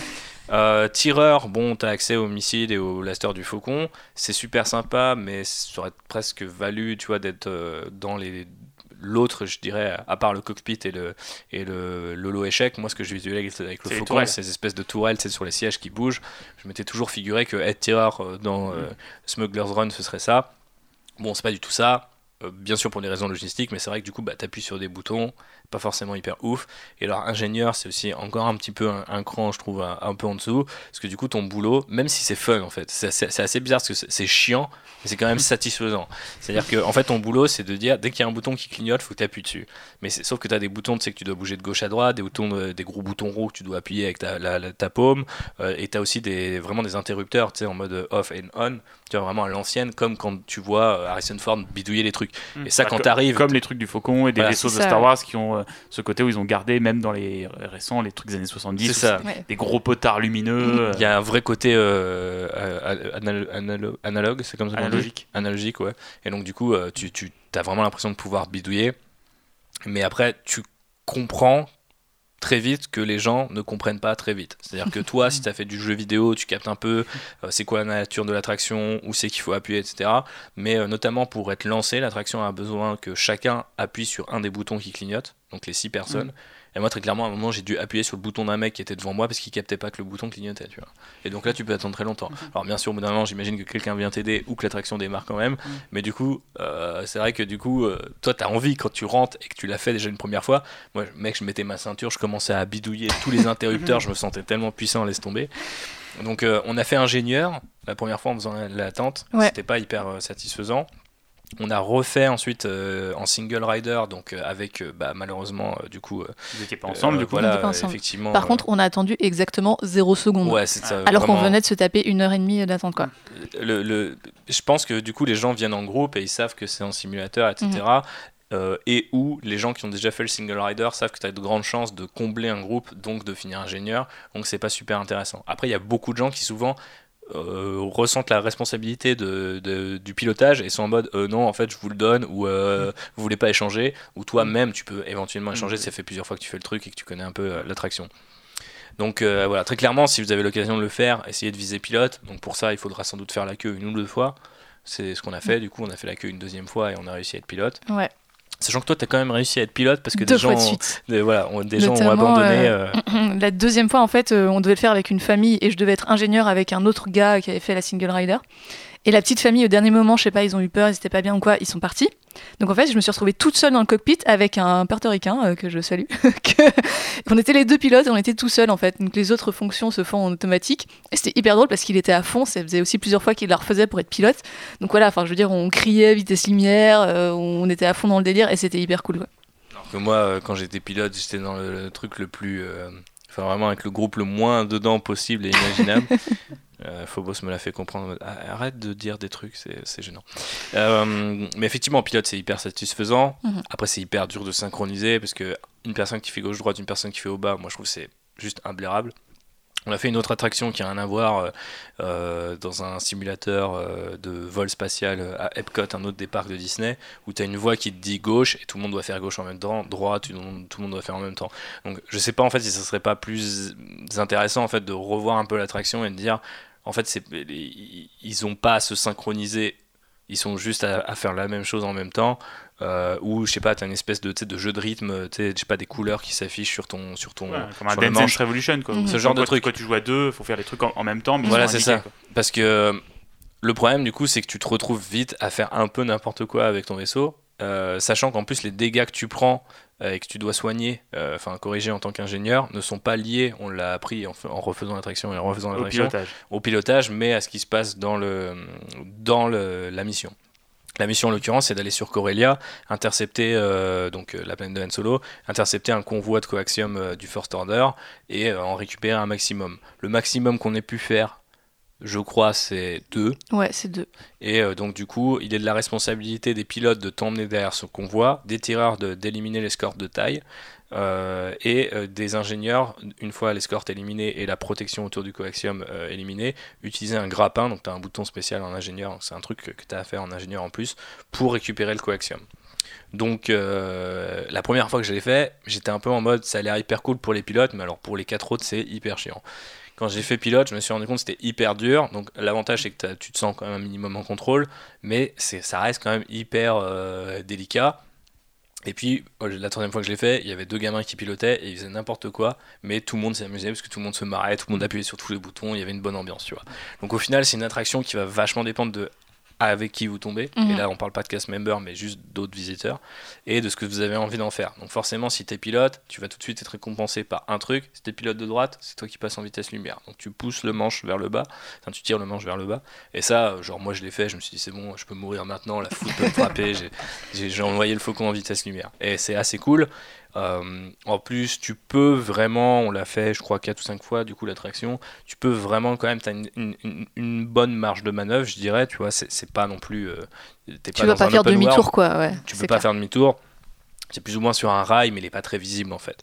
Et euh, la, profondeur de champ, les sensations que tu as dans le simulateur et tout sont quand même assez, assez chouettes. Tu as l'impression que ça va vite du coup quand es, Parce que c'est que des écrans que tu as sur le côté Ouais, non, pas du tout. Et ça bouge un peu Ça bouge, mais euh, tu as vraiment ce côté. Euh, alors je sais pas, c'est ça a toujours été pour moi paradoxal c'est que le Faucon Millennium, c'est le vaisseau le plus rapide de la galaxie. Il va pas vite. Et dès que tu le vois, en fait, même dans un film, je trouve qu'il a une espèce d'inertie, de, de gros disques volants, tu vois. Et j'ai ressenti ça pendant l'attraction, tu vois.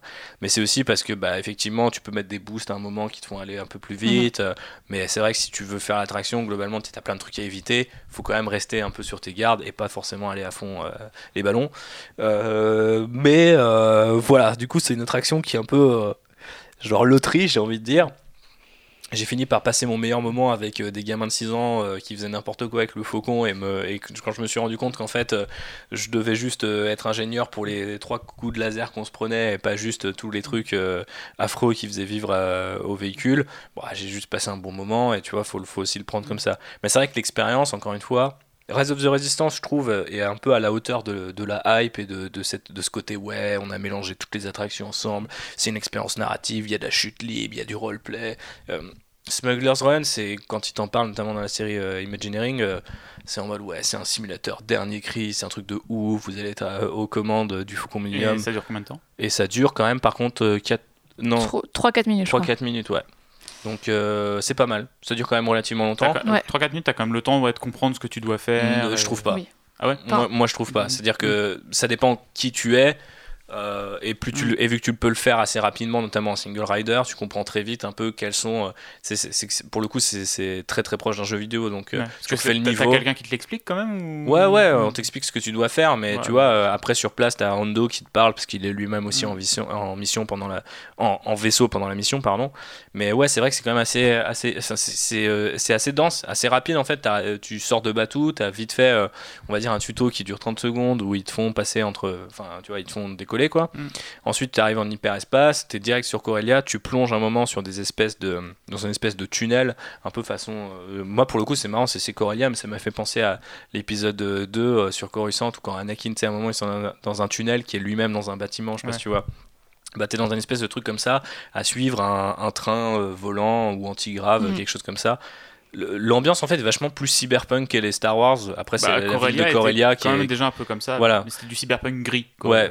là, là, pour le coup, il est un peu plus coloré que dans le film de Ward, mais euh, j'ai pas. Euh, moi, je trouve qu'il y a limite, t'as pas assez de temps pour t'habituer mm. et commencer à faire un truc. Euh, et, et, très vite, c'est la pagaille. Il y a beaucoup de choses qui s'enchaînent sur l'écran. Et moi-même, au bout d'un moment, je savais plus littéralement je savais plus euh, ce qui était le haut et ce qui était le bas, ce qui je crois est une euh, expression idiomatique anglaise. Euh, I don't know my up and down, tu vois, genre j'étais complètement paumé dans ce que je faisais quoi. Et mais d'un autre côté, quand ça marche bien ou que tu es avec des gens qui ont envie de s'amuser, bah l'effet il est là quoi c'est fun, c'est fun quoi et tu es à bord du Faucon Millennium et c'est toi qui le maîtrise ou c'est toi qui le dégomme euh, parce que quand tu sors, du coup, il y a vite fait une espèce de personnalisation qui fait que tu vas sortir avec des étincelles, euh, euh, le couloir est légèrement différent selon ce que tu as fait. Et bien sûr, tu as, on va dire un after show quand tu te poses. Donc là, tu pilotes plus rien, ça se fait automatiquement. C'est Chewie qui prend le relais à distance. Et du coup, il t'explique combien de crédits tu as gagné par rapport aux dégâts que tu as fait, ce que tu as ramené, etc. Et j'ai quand même vu deux, trois variantes, notamment une variante où en fait l'hyperdrive pète et euh, du coup, tu arrives en vitesse lumière, non pas euh, genre à la surface de Batuu, euh, mais un peu plus en arrière, et du coup au milieu d'un champ d'astéroïdes. Et donc la mission dure légèrement plus longtemps. Donc je sais pas si c'était parce que le petit gamin avait pas tiré le manche à temps, ou, et donc c'est systématique, ou si c'est juste une sorte de happening comme ça qui peut arriver de temps à autre. Et il y a deux trois comme ça fins alternatives, j'imagine. Et ça rend là aussi l'expérience un peu plus rejouable. Après, euh, je trouve que c'est une attraction qui manque de. Euh, comment dire euh, qui, qui, je sais pas, c'est un manque d'expérience, ça, ne fonctionne pas très bien pour, le, pour une attraction, parce que c'est toi en fait qui manque d'expérience, mais je, sais pas, je trouve qu'il y a un truc qui a, qui a manqué, tu vois, en termes d'ergonomie ou de, je sais pas, je pense que ça mériterait d'être un peu retravaillé. Ouais, ils ont un peu surestimé en fait la participation des guests. C'est clair si tu as des nerds de Star Wars qui savent ce que c'est, déjà savoir ce que c'est, genre la vitesse lumière, tu vois, qui, qui, comprennent un petit peu, qui ont envie de participer, euh, ça se passe bien. Mais la plupart des gens qui sont. relativement bien fait, les boutons qui s'allument. Je veux dire, quand le cockpit est plongé dans le noir, tu as un seul bouton qui s'allume, faut quand même pas non plus avoir fait bac plus 12 pour comprendre. Mais... Bah ouais, mais tu vois, moi je l'ai fait avec des gens qui appuyaient pas sur les boutons T'as la voix de Onaka qui est là, genre allez, euh, tireur, faites ça, ingénieur, faites ci. Et franchement, je, je pense qu'il y a des gens juste harcelés par, perdus, quoi. Euh, ouais. T'as beaucoup d'informations peut-être en même temps. Euh, j'imagine que si t'es avec des enfants, tes parents, tu veux, tu veux surveiller ce qu'ils font aussi en même temps. Ça doit doit être compliqué. Ouais. Mais par contre, typiquement, c'est un truc, si vous avez, euh, je sais pas, par exemple, le projet, vous vous dites, ah, j'aimerais bien aller à Galaxy's Edge en Californie, en Floride, mais faire un saut là-bas. Très clairement, partez avec quatre de vos potes et faites un mm. truc à 6, quoi. Enfin, tu vois, genre. Euh, ouais, j'imagine, oui, si t'es à 6. Je là, par contre, c'est le kiff total, tu vois. genre, tu, le fais, tu le fais trois fois, mais tout le monde passe sur les rôles, et puis voilà. Voilà, c'est ça. Et c'est super satisfaisant, et puis tu peux te coordonner, et donc euh, ça doit être vraiment cool. Et pour le coup, moi, il y a un moment où j'étais avec une famille de 5, et tu vois, eux, ils se parlaient, et ça s'est bien passé, quoi. Moi, j'étais ingénieur, j'appuyais sur mes boutons, j'étais content de mon travail. Voilà, j'ai été rembauché. Je pense que le faire avec des inconnus, ça vraiment pas été évident. Quoi. Non, pas toujours évident, c'est mm. clair. Quelque chose de plus évident, parce que c'est en chacun de nous, c'est manger. Et c'est là où on va faire une transition un peu nulle vers euh, les restaurants de Galaxy's Edge. Et on va commencer. Euh, alors, il y en a quand même, on va dire, 4. Euh, oui. Donc, restaurant, slash et ou bar. Euh, et du coup, euh, on va commencer par euh, Ronto Roasters. Pourquoi on vous parle des restaurants? Alors déjà, c'est pour être exhaustif de toute façon, puisqu'on y a été, autant vous raconter tout. Mais c'est aussi parce que, à mon sens, et on s'en est très vite rendu compte, et je pense que tu me feras pas défaut, Phobos, mais ça faisait vraiment partie de l'expérience Galaxy's mhm. Edge. Et limite, si vous ne faites pas euh, l'effort ou euh, vous n'avez pas euh, dire, le sens de l'organisation nécessaire pour par exemple réserver la cantina, alors je ne sais pas si ce sera le cas dans quelques mois, si vous écoutez ce podcast plus tard, on en reparlera un petit peu à la fin et on vous renverra à l'article que j'écris sur Galaxy's Edge qui rentre un petit peu dans les détails, les prix et tout ça parce qu'on va pas parasiter la conversation là aujourd'hui. Combien le lait bleu, combien notre Voilà, ça. Non, mais ça peut aller très loin, mais euh, je le place maintenant, je le placerai après. N'hésitez pas à nous poker sur les réseaux sociaux si vous avez organisé un voyage et que vous avez besoin d'aide, parce que honnêtement, si on n'avait pas les talents d'organisatrice euh, de Phobos, enfin, elle, elle pourrait gérer un empire, tu vois, ça c'est sûr et certain, avec la flotte et tout le total. Euh, mais effectivement, genre, si vous y allez et que vous êtes vraiment en speed et vous pouvez pas profiter des restos, même ceux sans réservation, je pense que vous passez vraiment vraiment à côté de quelque chose, puisqu'on parlait des odeurs. Passons au goût euh, et au goût de Ronto Roasters. Alors Ronto Roasters, il est en plein milieu de Galaxy's Edge. c'est dans une espèce de, bâtiment un peu conique comme ça, et c'est le fameux, l'un des fameux concept art original de Galaxy Edge, il me semble, mhm. avec de la viande qui grille sur un un moteur de pod racer reconverti en, en, barbecue et euh, du coup, il y a de la vraie viande au-dessus d'un faux moteur. C'est de la fausse, c'est de la fausse viande au en, en, dessous d'un faux moteur qui tourne et qui avait l'air vraiment dégueulasse. Ces espèces de bestioles qui cuisent, elles ont vraiment l'air affreuses. Clair. Et euh, du coup, t'as un robot, c'est comme dans le Retour du Jedi. Tu, souviens, une espèce de robot, c'est un peu squelettique euh, qu'il y a dans le palais de Jabba là. Celui qui dit AR2. Alors c'est pas lui, mais c'est dans cette scène. Il y a, ouais, il, est un peu dans ce feeling quoi. Tu vois, un peu chelou, avec la tête un peu écrasée, et donc lui, il manœuvre un peu la viande. Il fait, ça toute la journée. Barbecue. voilà. et, euh, et, donc Ronto Roasters, euh, du coup, euh, qu'est-ce que, quel est le genre de service? Alors c'est un quick service, donc un, fast-food si vous voulez. Euh, et honnêtement, on va pas se mentir, c'est le truc qu'on a le moins aimé au niveau bouffe euh, sur Galaxy's Edge avec euh, République. c'est hyper joli, enfin c'est c'est cool, c'est classe, l'animatronique fonctionne. Sachant que c'est dans une espèce de grande terrasse. c'est ouvert en fait, vous pouvez pas le rater. Franchement, vous, vous, allez forcément passer devant. Donc honnêtement, La passer des gens devant. passent dans le resto en fait. Mais lieu de passage, vous, vous arrêtez pas pour prendre pour prendre quelque chose. De toute façon, ils font pas 35 trucs, euh, ils font ce qu'ils appellent des ronto wrap. Euh, concrètement, c'est une espèce de galette pita avec euh, du porc et une saucisse et un peu de coleslaw et un peu de sauce au poivre. C'est assez bizarre, c'est une espèce de galette hyper épaisse, tu vois, un peu façon pancake, dans lequel tu as du coleslaw, de la sauce au poivre, et après tu as trois viandes différentes. Et, et, ça donne un côté hyper spongieux. de Star Wars. c'est un, peu le tacos de Star Wars. En fait, c'est-à-dire que moi, moi au début, j'étais genre, qu'est-ce que c'est que ce truc? Et on, y revient. Mais alors, c'est vraiment total. Enfin, par contre, ça fait son office. Hein. Tu payes tes 5 crédits ou 7 crédits, je sais pas. Et t'as plus faim. Et ah ouais, t'as plus faim parce que ce truc est tellement spongieux. Je pense qu'il prend une place dans ton estomac. Euh, même Jabba, tu vois, il en prendrait qu'un seul. Et ouais, et c'est dommage, c'est pas très inspiré, euh, alors que le reste de la nourriture était beaucoup mieux, j'ai trouvé.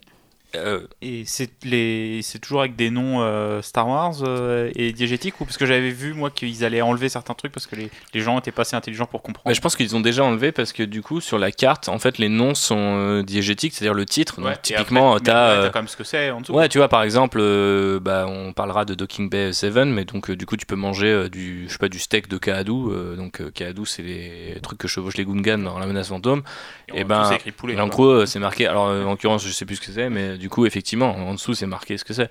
Donc, euh, c'est sûr que si tu t'arrêtes qu'à la première ligne, tu sais pas ce que c'est, mais très clairement, les sous-titres sont écrits euh, à peine plus petits, hein, donc, euh, ils sont suffisants. Après, ils ont quand même altéré des titres, hein, parce qu'à une époque, c'était genre Endorian Tip Tip, et maintenant, c'est marqué Endorian Chicken Tip Tip, un truc comme ça. Donc, ils te mettent quand même le nom de la viande ouais, le titre ou, mais ou, ta steak salade qui est intégrée dans le nom tu vois des trucs comme ça, ça te ça dérange pas trop quoi. Mais je, je pense que là où ils en sont aujourd'hui ça va. Bah, après je pense que peut-être effectivement euh, le jour où ils chicken nuggets ça sera un peu gênant mais ils en sont pas encore là. Mais Endorian Sipip d'un autre côté c'était aussi euh, peut-être un peu galère quoi. Je sais pas. Mais bref parlons euh, faisons un petit mm. détour par le lait et le fameux lait bleu et le lait vert. Et aussi, alors le lait bleu et le lait vert sont disponibles uniquement au Milk Stand, donc qui est dans la partie First Order. Je vous laisse faire un lien entre les le lobby des produits laitiers et le, et le premier ordre. Mais euh, alors effectivement, c'est un stand qui ne vend que ça, donc euh, que du lait bleu et du lait vert. Euh, lait vert introduit du coup dans The Last Jedi, techniquement, en plus qui est normalement très directement à la source, mais donc là, du coup, non, pas du tout. Qu'est-ce que tu en as pensé, toi, du lait bleu et du lait vert? Alors, je... C'est assez curieux, moi. C'est pas mes boissons euh, favorites. Alors, il y en a un qui a un peu des goûts de baie, genre un peu myrtille, euh, framboise. Alors, ça, ça c'est le lait bleu. C'est le bleu. Et le vert, du coup, il est un peu citronné. Voilà. Après, moi, j'étais un peu déçue parce qu'en fait, la boisson est servie très très glacée. de toute façon, les ricains, ils adorent boire des trucs absolument gelés. Et euh, du coup, ça gâche un peu le goût. Après, c'est marrant, mais honnêtement, au bout de quelques gorgées, j'ai trouvé que c'était un peu écœurant. En fait, c'est à base de quoi? C'est un milkshake du coup ah, En fait, c'est une texture genre comme nulle autre. Mais genre vraiment. C'est pour ça que du sirop quoi. C'est pour ça que je dis qu'il faut aller euh, faire les restos, euh, toutes les boissons possibles que vous pouvez tester. Faites-le parce que moi j'ai bu ce truc et j'étais mais mince, j'arrive pas à savoir ce que c'est en fait. Donc c'est pas un smoothie, c'est pas un milkshake, c'est pas euh, le lait euh, fraise de mamie. On dirait un peu de la glace fondue. On dirait plus. Ah ouais, c'est un mélange entre la glace fondue, c'est la croisée des chemins entre la glace fondue, le, le, le granité. Et le yop. Et le. Non, non parce qu'en fait, la texture, si je devais te la décrire, et, très clairement, tu le vois hein, quand tu regardes mm. ton verre, c'est des millions de micro-billes en fait euh, t'as l'impression de boire en fait des billes. Je sais pas euh, si t'as vu ça. Ouais, mais c'est un, un, peu un truc de granité là, granito. Je sais pas ouais, mais c'est ça, mais le granité, c'est juste, c'est jamais que de l'eau glacée. fait casser quoi. Ouais, un peu, bah, c'est un peu ça la texture. Mais ah non, non, la texture elle est quand même vachement plus ronde, vachement plus lourde. Mais c'est vrai que t'as l'impression presque de manger. Mais du coup, c'est vraiment bizarre. Ça donne l'impression d'absorber des petites billes, tu vois. Du coup, euh... mais c'est pas, euh, c'est pas mauvais en fait.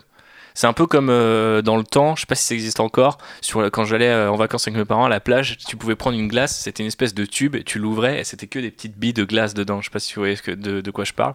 Bah, du coup, ça ressemble un peu à ça, mais avec des billes encore plus petites et pas forcément gelées comme de la glace à l'eau, mais plus il euh, y a une texture, il y a une vraie texture. C'est plus, c'est consistant quoi. Ça a plus du coup une consistance ou une texture de crème glacée ou de sorbet? Sorbet un peu. Ouais, c'est ouais, ça a plus la texture. Mm. Imagine un granité avec de la texture, un granité, un smoothie, mais avec euh, genre euh, des billes dedans quoi. D'accord. Ok. Mais c'est dur à décrire en vrai. Hein. Ouais. Et le, goût lui-même est aussi super dur à décrire. Mais mm. la première fois, j'étais en mode, oh, c'est un peu dégueu. Et je sais pas, euh, on en a repris en fait le deuxième jour. Et j'étais en mode, le lait, bleu, il est, le lait bleu, il est bon. Le lait bleu, il est vrai. Le goût était vachement, vachement bon, je trouve. Enfin bref, je vais pas tergiverser. Mais euh, c'est le seul endroit d'ailleurs où vous pouvez en avoir parce que c'est marrant, c'est un peu la bouffe euh, Star Wars suprême, mais tu peux pas, le, tu peux pas en avoir dans d'autres endroits. Donc allez au Milk Stand. Euh, mais surtout aller à Docking Bay 7 Food and Cargo. Donc c'est le fameux grand resto sur lequel il y a le vaisseau qui se, qui se mhm. pose. Euh, là du coup c'est un vrai euh, restaurant. Mhm. Donc c'est assez bizarre. C'est un vrai restaurant en termes de plats et de ce que tu peux manger, mais c'est toujours un self-service, une cafétéria quoi. et on a été très surpris de leur qualité, de, de la qualité de leurs plats. Tout à fait. Euh, déjà, rien que sur l'expérience utilisateur, on peut commander depuis son téléphone portable, donc pas la peine de faire la queue. Tu payes tout et tu arrives, tu récupères ta bouffe. Euh, et euh, les plats sont honnêtement très bons. On a testé quatre plats chauds du coup. Euh, à chaque fois, ça a été vraiment de super qualité. Donc en général, ben, tu as une viande avec des petits accompagnements. Alors, après, il y a des trucs qui sont, je pense, censés être exotiques. Euh, il y avait un plat notamment, c'est genre du bœuf bourguignon. Euh, donc en fait, nous, ça nous paraît un peu moins exotique. C'est marrant parce que je suis pas sûr qu'en Floride, le bœuf bourguignon, ce soit un truc qu'ils mangent tous les jours. non, mais c'est vrai qu'il y a un vrai parallèle à faire à ce moment-là sur la bouffe avec la bouffe de Pandora. Donc du coup, il y a une partie Avatar dans un autre parc Disney qui est Animal Kingdom. Et du coup, là aussi, la bouffe avait vachement des relents, euh, enfin des relents, c'est un peu vulgaire de le dire, mais plus des, des, ouais, vraiment des saveurs qui sont eurasiennes, quoi. Tu vois, genre pour nous, c'est pas du mm. tout, euh, tu sais, c'est genre, euh, à un moment, les mecs te mettent du riz avec, tu vois, enfin, je sais plus exactement ce que c'était, ouais, de la, de, la viande ou un peu façon, tu sais, rose beef dans une espèce de salade avec du boulgour ou je sais pas quoi. Mm. Et enfin, pour nous, ça paraît pas complètement ouf quoi. c'est vrai qu'après vu le régime alimentaire des Américains ça c'est peut-être moins commun quoi, euh. C'est moins commun et euh, mais il y a quand même un vrai effort qui est fait c'est-à-dire qu'ils vont même si ça a le goût d'un bœuf bourguignon ou ça va y ressembler euh, ça ne enfin ça va y ressembler en termes de goût mais ça n'y ressemblera pas en termes de dressage et il y a un vrai effort qui est fait là-dessus. Moi je pense notamment à ce que j'ai mon fameux steak de Kaadou qui du coup arrive avec une sorte de boule de pain qui en fait est une sorte de muffin aux fruits rouges donc ça a vraiment la texture d'un muffin, mais ça a la texture d'un pain noir, quoi. Et euh, enfin, la couleur d'un pain noir, et ça a une texture euh, un peu molle. Et en fait, ça marche hyper bien. Et euh, du coup, il y a souvent comme ça des associations, euh, même ton. Euh, du coup, ça ressemble peut-être un peu à ce que Ray est là, avec sa boule. Ça ressemble exactement à ça. Et je me suis presque, je me suis exactement fait la même réflexion. Ça, ça ressemble exactement à ça, mais tu mets des petites baies dedans. Mm. Et ça a vraiment une gueule de trucs Star Wars. Ils te les amènent en plus dans des espèces de, de plats en faux, soit en métal, soit en, en pierre, un peu. Un peu en pierre, ouais. Ouais, fausse pierre, je trouve, ça fait. Et c'est assez. Ah, ça, c'est très parisien, du coup, de servir sur des ardoises carrées. Voilà, c'est ça. Non, mais il y, a ce, mais là aussi, il y, a un vrai effort qui est fait. Il y a un sens du détail, parce que par exemple, quand on mange chez Harry Potter, c'est des assiettes en plastique de la kermesse du coin, quoi. Tandis que là, c'est vraiment des trucs. C'est dégueulasse, il faut le dire. Et c'était pas ouf. Là, ah, c'est anglais, hein, donc forcément. C'est hyper. Euh, c'était vraiment hyper quali. J'étais étonné que pour un self-service, ce soit euh, d'un bah, tel niveau. En fait, le premier jour, on a un peu halluciné, puis du coup, après, le deuxième jour, on s'est dit, vas-y, on va grave manger là-bas parce que mm. c'était vraiment cool, quoi. Limite, moi, si on était resté plus longtemps à Hollywood Studios, ce qui est pas non plus un parc énorme, tu restes pas 4 jours, mais si on était resté dans, dans un univers où on reste là-bas 4 jours, là, je vais manger là-bas enfin 4 jours, tu vois. En mm. plus, il y a assez de choix pour que tu manges pas forcément la même chose. En plus, c'est pas forcément des trucs méga bourratifs et ou pour les gens qui se soucient c'est mon cas euh, de, de, leur ligne euh, genre T'as des plats végétariens un burger, tu vois, genre ouais, mais tout est assez marrant. Enfin, à un moment, je crois que tu avais des mac and cheese, mais en fait, les pâtes, c'est des espèces juste d'anneaux euh, tu vois. Euh, c'est pas une coquillette entière. Quoi. Ouais, voilà, c'est ça, une sorte de cylindre que tu aurais coupé en plein de petits morceaux. Et en fait, c'est que comme ça des espèces de classiques de la bouffe. Alors parfois, c'est des classiques de la bouffe européen, donc pour, euh, pour les Américains, ça doit être un peu exotique. Mais genre, revisité en, et en termes de dressage, c'est vrai que du coup, quand tu vois le truc, tu te dis, putain, ça a quel goût, j'ai envie de tester, quoi. Et il y a un vrai décalage entre euh, à quoi ça ressemble et, euh, et, quelles sont les saveurs, mais c'est un décalage qui, qui, qui, te fait vraiment vivre, euh, qui te raconte presque un peu une histoire. Quoi. Là, je vais chercher un peu loin, mais moi, je dis là, ouais, ok, c'est de la bouffe Star Wars, parce que j'ai jamais mangé un muffin avec un steak et un boulgour, quoi. Mais alors, du coup, tu, tu prends chaque élément à part, c'est pas très original, mais mis ensemble et euh, dans le packaging Star Wars euh, qui, est, qui, est, ce parc c'est vraiment très très chouette donc euh, franchement un gros coup de cœur pour mm. Docking Bay 7 et en plus petite option toute bête il y a des plats végétariens ouais c'est ça il y a des plats végétariens et en plus tu as pas mal de boissons différentes qui sont des espèces de cocktails sans alcool tu, tu, peux tester t'as, pu l'acheter la grenade Coca-Cola ou... ah, oui, on, a, les, grenades Sprite on les a les grenades Coca-Cola ouais, d'ailleurs la grenade Coca-Cola a fait que notre valise a été ouverte par la douane américaine bah parce que je me souviens qu'ils avaient dit que ça allait être. Euh, à une époque, ils disaient que c'était interdit carrément. Là, ils ont juste ouvert pour vérifier ah, que c'était bien ça. D'accord. Et euh, non, effectivement, alors du coup, euh, tu fais bien d'en parler, mais ces, ces boissons-là, elles, elles sont disponibles dans des stands mm. qui sont tirés par des petits droïdes et euh, en fait, pas, très clairement, ça se voit avec les packaging, ça c'est des trucs euh, que tu achètes euh, comme ça, quoi. C'est pas, c'est pas ce que tu as au resto. Quoi. Mhm. Ouais, ouais, voilà. Donc tu les as un peu partout dans le parc. Tu dois en avoir un, deux ou trois. Tu en as même un dans la file d'attente du Faucon. et c'est juste en fait un truc Coca-Cola mais diégétique. Donc en fait, c'est une espèce de speeder tiré par Android derrière lequel il y a un mec avec un frigo qui est caché dans le speeder et qui te, qui t'offre les boissons de, du coup du groupe Coca-Cola Company. Mais est-ce que vous avez envie d'encourager ça, de devenir un... à partir du moment où vous êtes à Disney, on va pas se mentir, euh, le grand capitalisme est présent. Euh, mais les bouteilles sont, sont, assez chouettes, mais je les montrerai, je les ai, je les ai dans la cuisine. Euh, donc voilà, Talking Bay 7, plutôt cool, et vous, vous y buvez autre chose que du coca, même si, attention, pour ceux qui sont sensibles à ça, genre la plupart des cocktails sans alcool de, de Batuu ou dans Star Wars, c'est sucré. Utilisent, alors, alors ou pas tous, j'étais assez surpris là-dessus, mais il y a de la Powerade. C'est-à-dire qu'en fait, quand les mecs te mettent de la Powerade un peu partout, qui doit aussi appartenir à Coca, qui a dû forcer en mode ouais, par contre, euh, ok, on fait deux bouteilles sympas, mais euh, vous mettez de la Powerade partout, faut que tout le monde soit au taquet, d'accord Faut que les mecs y dépensent. Donc, euh, donc voilà. Et on va terminer par ce qui est peut-être le truc à pas louper, mais qui fonctionne sur réservation, qui ouvre, si je dis pas de bêtises, six mois avant ton. Actuellement, c'est six mois euh, avant le, enfin, à partir du jour où vous allez rentrer dans le parc. Donc c'est dire si Ogas Cantina est très populaire. Tout à fait. Alors du coup, ce qui est assez cool. J'ai pas, compris là. C'est un, resto, mais qui est fermé. Il y a des réservations sont prises sur les six prochains mois, c'est ça Non, c'est ah. euh, alors ça fonctionne pas exactement comme ça. Tu peux encore faire la queue, il me semble. Si non, pas de alors c'est Ogas Cantina, c'est que sur réservation. Ah ouais. Euh, après, donc les, les, la plage de réservation ouvre 6 mois. Alors techniquement, si tu un hôtel Disney, c'est 6 mois à partir du premier jour où tu arrives à l'hôtel. Si tu juste un billet, c'est 6 mois avant la date de ton billet. Ah d'accord, c'est ça que j'avais pas euh, compris en fait. Et donc tu, bah, tu peux réserver 6 mois en avance, c'est ce que j'ai fait pour être sûr d'avoir une place. Après, parfois le jour J, il reste encore des réservations ouvertes, mais il faut mhm. checker. Et il faut impérativement s'inscrire. Mais je vous conseille de vous inscrire très à l'avance. Voilà, c'est ça. J'essayais d'embrasser de, mon côté le plus faux boss, mais que vous voyez, ça n'a pas marché.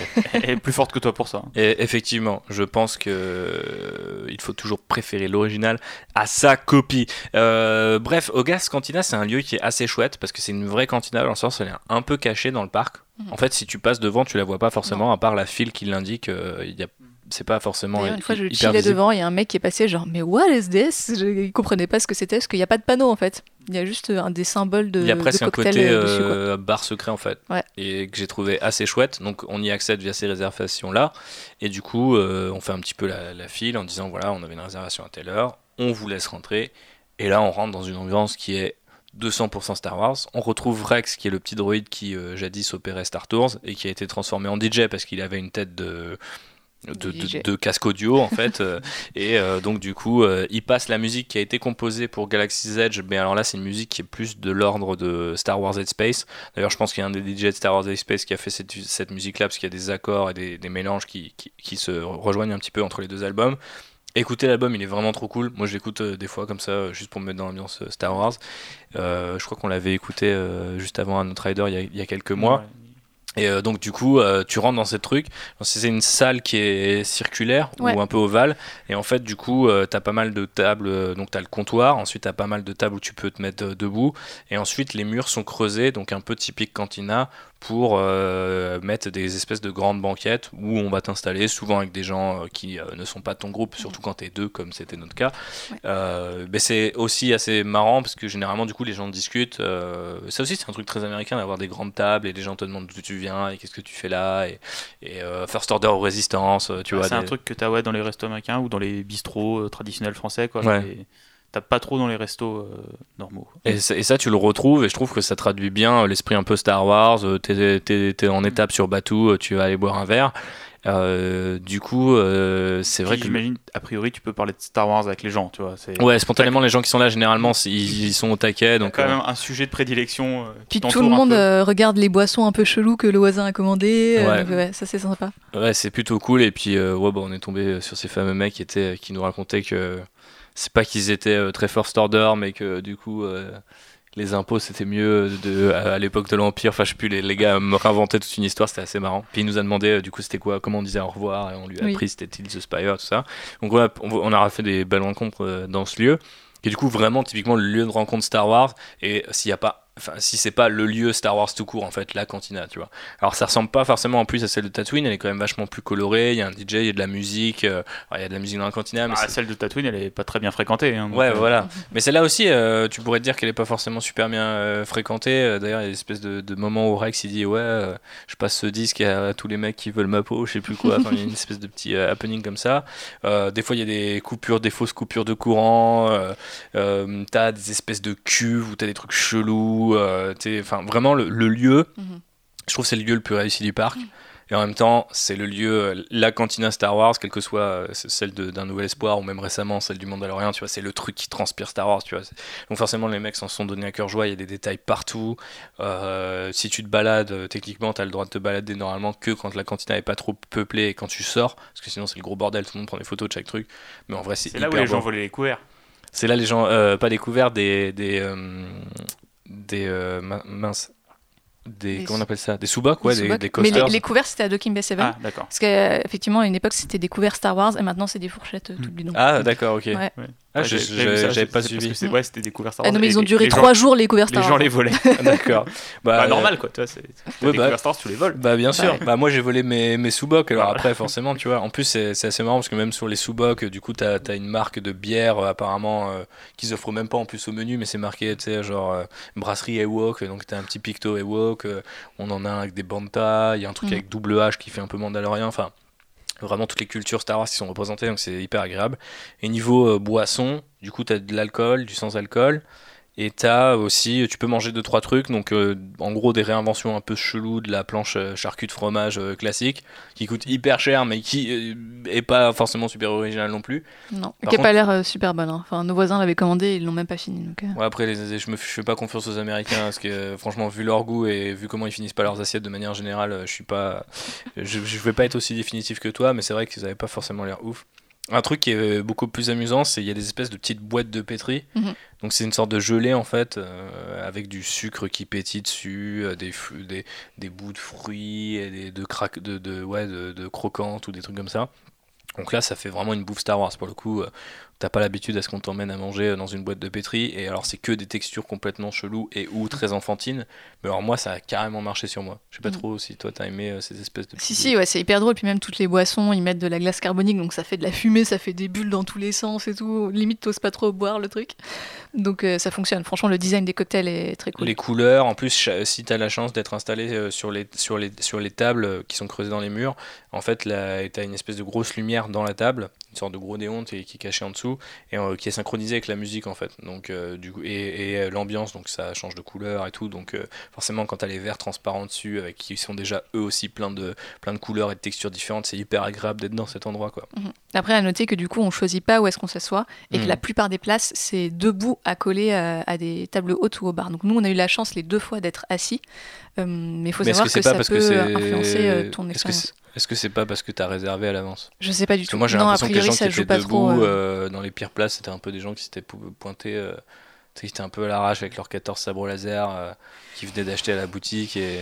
Non, a priori ça influe pas. Ok, bon. Juste bah, on a juste de la chance. Donc effectivement, à, à, noter, je suis particulièrement enthousiaste par rapport à ce lieu, mais je pense même au comptoir ou debout, tu, tu, tu passes un bon Il y a de l'ambiance, enfin, je veux dire, les barman, des fois, ils font chanter, crier, comme si t'étais un peu dans un, genre un bar un peu anglais, quoi. Ouais. C'est un peu. Un peu sachant qu'en plus, ils te font chanter des trucs euh, qui veulent rien dire euh, dans n'importe quelle langue, donc tout le monde peut les reprendre, enfin, ça marche hyper bien. Et, euh, et du coup, l'animatronique de, de Rex, il fonctionne hyper bien aussi, tu peux aller le voir, il est au platine, il passe des disques, enfin, vraiment, c'est un super endroit.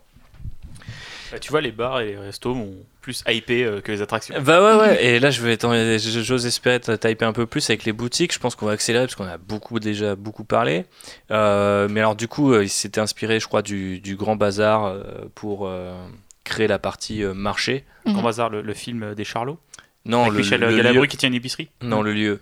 mais bon, on aurait pu avoir un un Michel euh, en forme de toïdarien par exemple. Je vois que tu récupères ma petite peluche de, de, Watteau. Mais effectivement du coup il y a toute une partie bazar qui est en fait euh, le début on va dire du centre-ville ou de la ville euh, mhm. Black Spire Outpost alors je vais énumérer un petit peu les différents trucs et Constance tu vas me dire ce que c'est. Parce qu'ils ont des noms in-universe et qui traduisent pas forcément ce qu'ils sont dans la vraie vie. Donc on a Katsaka Kettle donc ça c'est du popcorn, alors que c'est un des rares trucs qu'on n'a pas goûté pour le coup. Euh, voilà, c'est du popcorn avec des goûts un peu euh, originaux. Un peu originaux et des couleurs un peu originaux. Ils sont caramélisés rouge, vert, bleu. Mais bon, ça reste du popcorn avec des couleurs, quoi. Donc euh, rien de bien méchant. Vous pouvez aussi trouver vos bouteilles de coca si jamais vous avez très soif. mais effectivement, c'est un truc qui prend pas mal de place. Après, c'est sympa, c'est que c'est dans une espèce de gros espèce de gros cylindres euh, ou de, on voit les transparents, euh, donc on voit les popcorn être faits et tout, donc euh, ça s'intègre plutôt bien au reste de, de, du bazar, donc ça c'est plutôt cool. On a aussi Bina's Creature Stall. Donc ça, ce sont d'adorables peluches et autres petites créatures de, de, Star Wars. Ouais, donc comme ton Watteau alors non, parce que là, tout le, alors mon Watto, il vient de Toydarian Toy Shop, parce qu'ils adorent les allitérations visiblement. Et euh, donc Toydarian Toy Shop, c'est vraiment un magasin de jouets euh, diégétique, donc euh, où tu achèterais des jouets qui sont inspirés de Star Wars. Ce qui est un peu triste, c'est que parfois la déco est mieux que les jouets eux-mêmes. C'est-à-dire que tu vois, t'as des espèces de mobiles avec des, des des Star Destroyer, des X-Wing qui ont été faits sans doute très clairement taillés dans le bois à la main ou des trucs comme ça. Bah, un peu comme à la fin de l'épisode 8, les jouets des gamins. Voilà, c'est ça, c'est vraiment ce genre de truc. Les jouets de Gin Erso ouais. Et d'ailleurs, celui-là, la poupée de Gin Erso euh, de Stormtrooper, euh, tu peux l'acheter. C'est une espèce de grande poupée en bois, tu vois, qui fait genre, je sais pas, 40-50 cm, donc c'est assez mastoc. Et donc, effectivement, au Toy Darian Toy Shop, tu as euh, des peluches, tu vas avoir des espèces, espèces de jouets en bois, des marionnettes. donc, c'est des trucs qui ont pas forcément, je pense, un intérêt de, de ouf pour quiconque n'est pas méga fan, en fait, parce que ça le, le, côté diégétique, moi, m'intéresse à fond, et le fait que tu puisses avoir euh, des peluches, notamment, qui sont apparues, euh, bon, c'est pas le cas du Watto que j'ai dans les mains, mais euh, il y a aussi des peluches qui sont apparues dans Rebels, il me semble, des, trucs comme ça. Donc, il y a la, y a la, y a la fameuse poupée Stormtrooper de Gin Il y a beaucoup de trucs comme, ça qui, si tu les prends, tu regardes et tu fais, mais c'est hyper moche, tu vois, genre, tu les offrirais pas à un gamin. Par contre, si t'es fan, c'est genre, je trouve c'est le toy ultime quoi. Un, un props du film en fait. Ouais voilà c'est ça. Donc c'est vraiment c'est vraiment très chouette. Et après même les trucs qui sont pas tirés des films. Donc par exemple la peluche qui est basée sur Watto ou sur certains personnages sont vraiment très très cool. Et bon j'ai quand même euh, enfin c'est peut-être l'exception qui confirme la règle mais tu vois j'ai vu des gamins euh, s'acheter justement les, les, peluches. Donc tu euh, t'as la peluche qui est Lorraine c'est qui a des longs bras un peu qui pendent ces façons. Comme si c'était un peu une poupée en chiffon en fait. Ouais voilà c'est vraiment ce côté là et, mm. et, et, elles sont belles en fait. Enfin, tu vois, genre, si, si j'avais de la place et l'envie de les collectionner, je pense que je pourrais le faire. Mm. Donc Toydarian Toy Shop, c'est clairement à checker. De toute façon, le bazar, c'est la entre guillemets la, la, rue principale. Enfin, c'est la rue mm. par laquelle vous, vous rentrez la mm. plupart du temps dans, dans Galaxy's Edge. Donc vous tomberez forcément dessus. Et les boutiques sont pas fermées, c'est-à-dire qu'elles sont taillées un peu dans le c'est ouvert comme des stands de marché en fait. C'est ouvert comme des stands de marché exactement. Donc euh, il y a des étals un peu partout euh, et, c'est assez sympa. Et donc le Binaz euh, Creature Store, Creature Store, parce que j'essaie de pratiquer mon anglais, sont elles entièrement dédiées. Donc il y a des peluches, des marionnettes et aussi des petites figurines, mais c'est entièrement dédié aux bestioles de la saga Star Wars. et d'ailleurs du coup dans ce dans cette boutique là il y a plusieurs créatures en, en, ah, en, animatronique. Pardon. Oui, il y a notamment un. Un Love Cat. Un Love Cat, voilà, le nom mm. m'échappait. Qui est dans sa petite cage, qui fait dodo et tout. donc c'est assez, assez mignon. Et il y avait un vendeur qui est complètement débloqué sur les marionnette porc où tu peux bouger euh, la bouche et les ailes et donc il parlait avec ça pendant enfin le matin il faisait ça et le soir il faisait ça et je me suis dit ok le mec ne s'ennuie pas euh... il n'était pas ventriloque non même pas c'est décevant et enfin on a du coup alors pas enfin mais on a Black Spire Outfitters donc là ce sont des vêtements, tout comme simplement. son nom l'indique. Alors c'est assez rigolo parce que du coup t'es pas censé pouvoir te costumer si t'es adulte, mais on te vend des vêtements inspirés de Rey, Kylo Ren, des Jedi et des Sith notamment aussi les espèces de, de ceintures qu'ont les Jedi et les Sith dans les films de la prélogie en cuir. Pour le coup, elles sont assez réussies. Bah, j'aime bien en fait tous les fringues, hein, même les trucs euh, inspirés de Rey et tout. On a vu des nanas les porter ensuite, euh, ça passe hyper bien dans le land et je pense que c'est même portable par la suite. Donc euh, après, dans mes souvenirs, ça, ça, ça valait quand même son pesant de crédit, mais c'est assez cher, mais euh, ça a l'air assez quali et ça change en fait des fringues que tu trouves dans les parcs d'attraction habituellement où c'est genre un t-shirt avec un vieil imprimé dessus quoi. Et justement, là c'est pas le cas quoi. Et justement, puisqu'on en parle, c'est un peu moi le point noir je trouve de ce bazar, c'est euh, le the, Jewels of Biff. Donc euh, ça, c'est du merchandising euh, Batou, en fait, comme si la, la, planète avait un peu son office du tourisme qui vend des trucs euh, bandés euh, Batou, si vous voulez. Mais ce qui est un peu bizarre, c'est que c'est là où tu trouves des t-shirts, des patchs, des magnets de frigo, des, des, pins. Donc là, c'est tu bah, sors un petit peu de. Qu'ils aient mis en gros dans la boutique de l'office de tourisme, les trucs comme ça, ça va, quoi. Tu vois, c'est. Oui, c'est moins. C'est moins choquant que dans les autres boutiques. Ça te sort un un poil quand même euh, mm. comparé aux autres. Bah, toutes celles qu'on a citées précédemment, mais après, bon, c'est vrai qu'il y a un moment, il faut faire aussi des, concessions. C'est la boutique poubelle, quoi. Tu vois, tu sais voilà. Non, mais ça aurait, ça aurait cassé l'ambiance des autres boutiques s'ils les avaient mis dedans, tu vois. Mm-hmm. Euh, d'autant que c'est. Euh, après, quelque chose quand même qu'il faut noter, c'est que les. Je sais pas si c'est le cas pour toutes, mais en tout cas, cette boutique-là, euh, elle était intégralement disponible en termes de, produits qu'elle a à offrir dans d'autres endroits du parc et même à l'aéroport d'Orlando. Ce qui n'était pas forcément le cas des peluches euh, Watteau par exemple. Donc euh, c'est vrai que c'est un truc un peu plus généraliste, mais l'avantage c'est que vous allez aussi pouvoir le trouver ailleurs si jamais vous vous dites ah mince j'ai oublié de ramener un t-shirt à mon frangin ou que sais-je. Donc voilà le tour du, marché. Le, IG11 que tu m'as offert, tu l'as chopé là Alors du coup non, je l'ai chopé au, au Droid Depot. Ah. Et, mais on y revient tout de suite.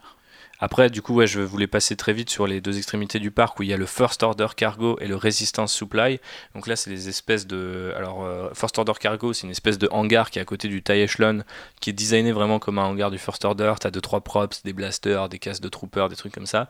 on y trouve que du merchandising inspiré du First Order, donc c'est assez bizarre comme ambiance. Et notamment les fameuses, les fameuses menottes First Order qui ont beaucoup fait, parler d'elles euh, sur les, sur les réseaux sociaux. Tu peux acheter ton petit képi. Ah, t'as pas vu ça Les menottes First ah, Constance t'enverra quelques liens. Mais, euh, ouais, pour les amateurs. Et donc, effectivement, tu peux aussi acheter des uniformes du First Order et tout ça, donc c'est assez, assez bizarre. Et Resistance Supply, c'est un peu l'équivalent Résistance, mais du coup un peu plus soft. Donc là, t'as moitié des trucs in universe, tu peux aller prendre des, des, patchs, des vestes du, euh, du, du, First Order, etc. Désolé, c'est mon droïde qui se met à, parler. Et. Euh, euh, pas du First Order, du coup de la résistance, mais euh, tu as aussi des t-shirts, des trucs un peu plus, euh, tu vois, un peu moins diégétiques, on va dire. mais vu que c'est de manière assez déguisée, parce que tu le vois pas tout de suite, faut faire l'attraction pour le comprendre. En fait, c'est la boutique de fin d'attraction de Rise of the Resistance. C'est-à-dire mhm. que tu sors par ces deux, deux espèces de cabanons métalliques où tu as, as, des produits dérivés Rise of the résistance tout court et euh, voilà bon c'est pas euh, voilà euh, first order cargo et résistance supply c'est vraiment si vous kiffez l'une ou l'autre des factions et que vous voulez trouver des, des, des, toys ou des, petits goodies comme ça qui soient vraiment thématisés sur l'une ou l'autre de, de, ces de ces armées ça peut être ça peut être intéressant et encore les, les trucs là ils sont disponibles que dans le parc Ouais, ça, ça par contre, ils sont disponibles que dans le parc. Il y a notamment un que je pense que je trouve plutôt cool. Genre, il y a tout un délire autour de la. Je crois que c'est la 905 ou c'est 509, je sais plus. Parce qu'il y a eu la 501e Légion de Sec l'Empire et tout ça. Et ouais, voilà. Et donc qui, est basé du coup d'après la, la, Légion euh, de Sandtrooper. Et donc là, euh, enfin de l'Empire. Et du coup, là pour le First Order, je crois qu'ils ont 5, 905, donc 905. Je crois que c'est ça. Hein. Et qui du coup, ils ont du merch autour de ça. Donc t'as des pins, tu vois, genre type vraiment patch ou le truc que tu mets sur ton épaule quand t'es un Space Marine à Warhammer. Tu vois, c'est genre vraiment les trucs un peu militaires et qui peuvent, tu vois, avoir de la gueule. Enfin, franchement, les, les pins étaient, vraiment cool. Ah oui, il y a des trucs assez, assez jolis, assez quali. Mais c'est pas, euh, c'est pas les, les, deux shops les plus, les plus diégétiques ni les plus intéressants euh, de Galaxy's Edge. Euh, ceux qui sont plus intéressants, ça va être Savis Workshop, donc là aussi qui fonctionne sous forme de réservation. Tout à fait, donc, également six mois à l'avance. Donc tout comme, tout comme la cantina, vous pouvez pas rentrer. Euh, si vous n'avez pas de réservation. Et euh, en fait, vous pouvez même rentrer que si vous avez une réservation et euh, vous avez le droit à un accompagnant. Mhm. Il s'agit de construire son sabre laser. Donc ça, on l'a fait. Enfin, je l'ai fait.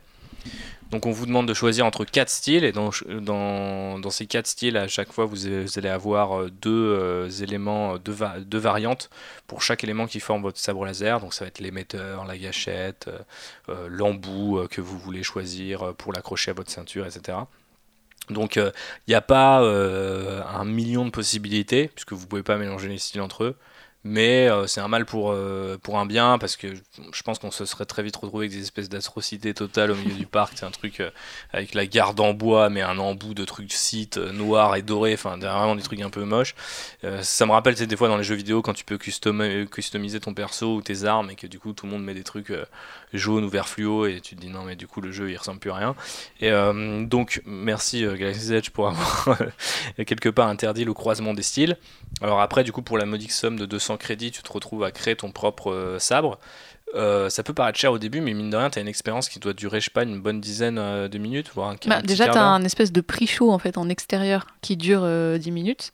Et après, la cérémonie en elle-même, pareil, de nouveau 10 minutes, un quart d'heure. Ouais, et donc ça c'est assez chouette, on va te demander, donc euh, il y a une euh, member qui vraiment te raconte l'histoire des sabres laser, alors après eux ils expliquent que c'est juste des mecs qui euh, parcourent la galaxie pour récupérer des pièces de sabre laser, qui un peu les, vendent, les échangent au marché noir, donc c'est pas forcément les Jedi, mais il y a une, espèce de quand même de respect, de fascination pour cette mythologie qui moi m'a pas mal rappelé les comics de Afra notamment, et donc du coup tu te fais ton propre sabre laser comme si tu avais les crédits pour en posséder un, pas forcément en étant Jedi mais juste pour le kiff, tu vois.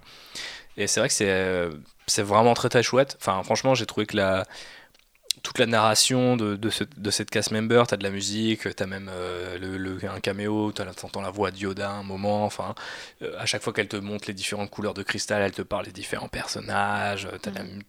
as, une ambiance de ouf, et même l'atelier où tu fabriques ton truc est plutôt bien foutu, notamment le moment où t'insères le sabre. Ouais, où tu révèles ton sabre final. Voilà, c'est ça. Donc, c'est plutôt plutôt bête mais bien trouvé. C'est-à-dire que en fait, ta lame est cachée dans un espèce de cylindre et une fois que tu as fini ton sabre, tu vas bloquer ton sabre euh, dans ce meuble où il y a cette espèce de cylindre et en fait, euh, on va te dire d'attendre et quand tout le monde l'a fait, ton cylindre s'ouvre et donc du coup la lame est allumée automatiquement euh, quand le cylindre s'ouvre et donc du coup tu peux libérer ton sabre du meuble du, meuble et et tout le monde le fait en même temps et c'est super joli. Et chacun avec ses couleurs et la personnalisation que tu as pu faire. Ils ont bien englobé ça, c'est sympa. Pas mais là encore, tu vois. C'est pas juste tu passes à la caisse, t'achètes un sabre laser. Quoi. Voilà, c'est ça. là, mm. encore, euh, t'as une vraie expérience qui a été faite autour. Si vous avez un sabre à, ramener de Galaxy's Edge, parce qu'on en trouve aussi euh, certains qui sont basés sur les films dans une autre boutique dont on parle tout de suite. Mais euh, si vous en avez vraiment un à ramener, c'est celui-là, parce que vous avez l'expérience qui englobe bah, cet achat. Et en fait, du coup, vous oubliez très vite les crédits. Ça paraît un peu débile de le dire, mais en vrai, la cérémonie elle-même vaut presque plus le coup que le souvenir que tu bah, récupères. honnêtement, vu la, qualité de, l'objet par rapport à un sabre euh, acheté 100 balles chez Micromania, euh, là ça coûte le double, mais euh, t'as vraiment le truc sympa à côté. Quoi. Bah voilà, c'est, à dire on ne vend pas juste un bout de plastique au plus. Quoi. l'objet il est beau. Quoi. Sur, le moment ça fait un peu mal, mais après quand tu sais que les sabres basés sur ceux des films, tu payes le sabre et la lame à part, Là, quand tu sais, en fait, tu fais les calculs, on, l'a fait avec euh, Phobos sur place en disant euh, il y a quand même une demi-heure de notre temps où on est pris en charge par des acteurs, mhm. parce que là, pour le coup, c'est des cast members, mais euh, ils ont un vrai talent de narration, donc je pense que eux, c'est un, Mais je pense que c'est une actrice qui dirige la cérémonie. Voilà, c'est ça. Donc il y a quand même un peu plus de, talent et, de, et je pense aussi de, de, de rond derrière pour, pour la payer. Après, ensuite, on te file du coup le sable, toutes ces parties, donc il faut que tu puisses assembler toi-même, le cristal, la lame et ensuite même le fourreau pour le transporter qui vient avec le prix. Donc au final, tu vois, sur tes 200 balles, tu te dis, euh, les mecs doivent faire beaucoup moins de marge que sur les sabres laser que tu achètes en boutique, et euh, en plus c'est le tien. Donc euh, même si forcément ceux des autres vont ressembler au tien, notamment s'ils choisissent le même style, ça reste quand même le tien que tu as fait dans, dans, la, dans cette cérémonie, et donc c'est hyper chouette. Moi j'étais vraiment Enfin, pas, pas les larmes aux yeux, c'est pas vraiment ce genre d'émotion, mais j'étais comme un gosse. Enfin, je sais pas, après tu m'as filmé, donc c'est toi qui me dis, mais. Ouais, il y a un côté. Enfin, tu, tu retrouves, je pense, un émerveillement euh, que tu as justement quand tu es enfant et qu'on t'offre un sabre laser et que tu vas jouer dans ton jardin, quoi. Ouais, et en plus, euh, le, petit détail qui, qui, va bien, c'est que certains des styles sont inspirés en fait, enfin même se retrouvent euh, chez, alors je sais pas ce qui est venu en premier, mais euh, dans Fallen Order. Donc dans Jedi Fallen Order, tu peux customiser ton sabre avec des pièces qui sont disponibles à Galaxy's Edge et vice versa. Si tu as fait Galaxy's Edge avant Fallen Order, tu vas retrouver des pièces qui, que tu peux aussi utiliser dans le jeu. Donc c'est plutôt cool. Un petit détail qui prouve que le Story Group a quand même bien fait son boulot sur, sur Galaxy's Edge. Euh, malgré euh, quelques petites curiosités comme ce fameux taille créé par Colin Trevorrow qui sera à tout jamais, voilà, ici, une statue érigée euh, pour ce bon Colin. passons à Mubo's Droid Depot. Oui, alors ça, donc c'est euh, la, petite euh, boutique qui permet de construire des droïdes, mais qui vend aussi du merchandising autour des droïdes. Et qui là, du coup, est en accès libre. Voilà. Euh, votre expérience de construire le droïde est sous réservation, mais vous pouvez quand même rentrer dans la boutique. Voilà, et vous pouvez regarder, alors que le sabre laser, si vous n'avez pas payé votre réservation, vous pouvez même pas voir à quoi ça ressemble. Euh, et donc, bah, j'avais réservé ma petite construction de droïde. Alors, il vous en coûtera une centaine de crédits euh, si vous voulez juste le droïde, puisque vous, pouvez aussi prendre une puce qui lui donne une personnalité et un sac à dos de transport. Donc là, ça coûte encore plus cher. Euh, mais c'est juste sans crédit, juste pour faire le droïde. Et c'est très mignon parce qu'en fait, vous avez euh, une espèce de, tapis roulant avec plein de pièces dessus. Et en fait, vous choisissez ben, les pièces que vous voulez prendre. Donc vous avez en gros un choix de couleur et quelques choix de forme. Euh, vous récupérez... que tu peux choisir à la base une unité euh, R ou une unité BB. Voilà, donc soit un truc qui ressemble à BB-8, soit un truc qui ressemble à R2D2. et donc voilà, moi j'ai choisi une unité R. j'ai récupéré mes petites pièces que j'ai choisi de faire ça aux couleurs de l'Outrider. Du coup, il est noir, blanc et orange. Euh, mais il y a un vrai, côté euh, pêche au canard en fait, dans les pièces qui passent. quoi. T'as envie de tout prendre et c'est presque rageant de ne pas pouvoir tout prendre et de faire des combinaisons, mais on s'oblige un peu à choisir. On peut pas convertir un droïde. ah, je voulais. Et, et après, c'est cool parce que du coup, tu peux prendre un peu tout le temps que tu veux pour choisir euh, tes petites pièces. Et ensuite, tu vas à ta station de construction. et donc là, tu as une cast member qui est là pour un peu t'expliquer les consignes tu choisis, euh, enfin tu, tu, choisis pas, tu, tu as un tournevis euh, qui te permet de, euh, de construire et d'assembler ton droïde. Donc voilà, tu, tu visses tes petites pièces, etc. Et une fois que ton droïde est assemblé, la cast member ou le cast member qui est là va le prendre, le mettre dans une espèce de petite, de petite caisse pour l'activer si on veut. Ça, après, il y a des boutons devant cette caisse qui, de, fin, qui montrent, je crois, trois ou quatre étapes. Ouais, donc, les stades d'activation. Voilà, c'est un peu comme si une fusée décollait. Quoi. Donc, euh, donc tu appuies sur ton bouton Activate. Et là, les étapes se, se passent, s'allument, ton droïde commence à bouger un petit peu, et à la fin, eh ben, il te regarde et il fait des petits bruits, et il a des grands yeux, et il est très mignon, et il pèse 9,5 kg, et il s'appelle Jeff. 1,8 kg. 1,8 kg, Jeff, c'est vrai, on l'a pesé à l'aéroport en plus. Euh, et donc ton, ton droïde est activé, il est prêt à être utilisé. Euh, donc tu as une petite télécommande qui vient avec et il est entièrement radiocommandé. Il fait de la lumière, il fait des bruits. Euh, et tu peux, alors moi du coup, il, fonctionne très bien tout seul, mais tu peux acheter en plus différentes puces que tu vas insérer dans ton droïde et euh, qui vont lui donner différentes personnalités. Donc tu vas avoir une puce First Order, une puce Résistance, euh, tu as une puce euh, Contrebandier, je crois, et tu en as une autre aussi qui est genre Pouvoir Obscur, un truc comme ça. Et donc il va faire différents bruits suivant les puces et il va réagir au personnage sur le land suivant les puces aussi. Donc, par exemple, s'il a une puce résistance et que vous croisez Chewbacca et que vous avez le droïde sur vous à ce moment-là, eh bien, il va faire des petits bruits comme s'il était content. Euh, donc voilà, pour le côté un petit peu interactivité. Euh, Sachant qu'il y a quand même peu de chances que tu l'aies sur toi activé au moment où tu croises euh, Chewbacca ou que tu aies même le réflexe de l'activer au moment où tu croises Chewbacca. Mais il y a quand même devant Droid Depot une espèce de, petit, de petite cour de récré mhm. avec une sorte de petit tapis où tu peux tester ton droïde une fois que tu l'as acheté. Parce que tu n'as pas le droit d'utiliser dans le reste du land en fait. Du coup, est-ce qu'il y a des gens qui font des combats de droïdes Comme les, comme, les, arènes avec les combats de robots et ça tout ça. Un peu à ça. Franchement, ça ressemblait un peu à ça, les gamins qui étaient à 8-10 euh, sur le truc et qui faisaient se rentrer les droïdes euh, les uns sur les autres. les parents qui viennent de payer 500 balles, qui les sur le front là. C'est ça. C'est clair. Bah, surtout les unités euh, Bibi qui fonctionnent avec un, un, aimant en fait, donc la tête peut tomber quoi. Donc, du coup, et elle, elle, tourne les unités Ouais, ouais, ouais, ouais. Ok. Franchement, c'est. Mais pour le coup, l'objet est de bonne facture. Tu peux acheter en plus des stickers pour encore un peu plus le customiser, mettre encore plus un peu, un peu de couleur. Oui, tu as des petits accessoires. Tu peux lui changer ses petits bras. Euh, tu peux faire des trucs comme ça. Tu peux quand même ouvrir pas mal de petites euh, ailettes sur euh, l'unité R en tout cas. Je pense qu'il y a du coup plus de fonctionnalités limite sur l'unité sur R. Ouais, Il y a plus de pièces aussi. Euh, après l'unité bah, baby, euh... que c'est plus, plus, simple aussi en termes de mécanique. Euh, il n'y a pas besoin de l'aimant, du truc mhm. qui tourne. Il y a des roulettes en bas, quoi. C'est tout. Non, mais il y a des vrais trucs cool, genre euh, par exemple sur l'unité R, tu peux lui mettre la coupole euh, transparente. Donc vraiment la coupole d'R2D2 mais transparente que tu vois dans la trilogie originale et pas mal dans Rebels aussi.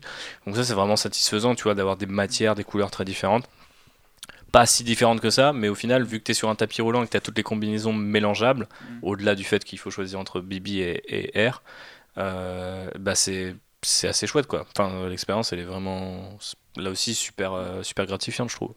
Mhm. Non non mais carrément c'est hyper marrant. Enfin tu, tu, retombes un peu en enfance quand tu fabriques des trucs avec euh, tes Lego quoi. Sauf que mhm. là c'est un vrai droïde, t'as ton vrai petit tournevis et tout. Enfin voilà c'est très chouette. Et puis pour les vraiment les gens qui sont fans de droïdes tels que moi-même, et eh ben, tu as tout un shop euh, dédié aux droïdes les plus célèbres, donc euh, tu as plein de petits trucs, euh, y compris ce fameux porte-clés IG, mais, IG, mais tu as effectivement pas mal de choses à te mettre sous la dent. C'est-à-dire qu'il n'y a pas forcément beaucoup de merchandising autour des sabres laser, par exemple, mmh. au-delà des cristaux qui, que tu vas pouvoir changer et acheter chez Doc Andar's Den of Antiquities. Donc euh, Doc Andar, euh, c'est du coup un personnage qui est représenté directement dans le shop. Donc là, c'est aussi une boutique qui est dans un espèce de bâtiment conique, qui est en gros sur deux étages, même si tu n'as pas accès au deuxième étage, mais qui est une sorte de passerelle en fait autour de toi, et euh, partout autour de toi. Et l'ensemble des murs sont couverts. Donc au premier étage, enfin au rez-de-chaussée on va dire, des produits que tu peux acheter. Et par contre, plus tu montes vers le plafond, et la, salle est magnifique parce qu'elle est couverte de props Star Wars. Mhm. Ça va être des casques, des armes, des sabres laser, des, des créatures empaillées. Euh, il y a de tout. Et derrière, une espèce de, de, de, de grillage, de, de, grille de protection. On a Doc Ondar, donc, qui est un animatronique, euh, qui fait ses comptes. Euh, gros alien très impressionnant. J'ai oublié la, le nom de, son espèce, mais du coup, il, il, a vraiment de la gueule, cet animatronique. Moi, je sais que je l'ai filmé à un moment, il s'est retourné vers moi, j'ai cru que c'était un, casse member sur le moment parce que j'étais genre, oh, tiens, c'est bizarre. Mais effectivement, il fait un peu euh, sa petite magouille et on sait que c'est un collectionneur. C'est via euh, son shop que les comics euh, Galaxy's Edge ont été racontés. Donc, parce que c'est l'endroit où on peut tomber sur de vraies merveilles, et donc y compris les sabres laser inspirés des films enfin pas mm. inspirés des films, mais tirés des films, et pas que d'ailleurs, parce qu'il y a aussi les sabres laser d'Asoka, donc ils sont jamais apparus dans un film.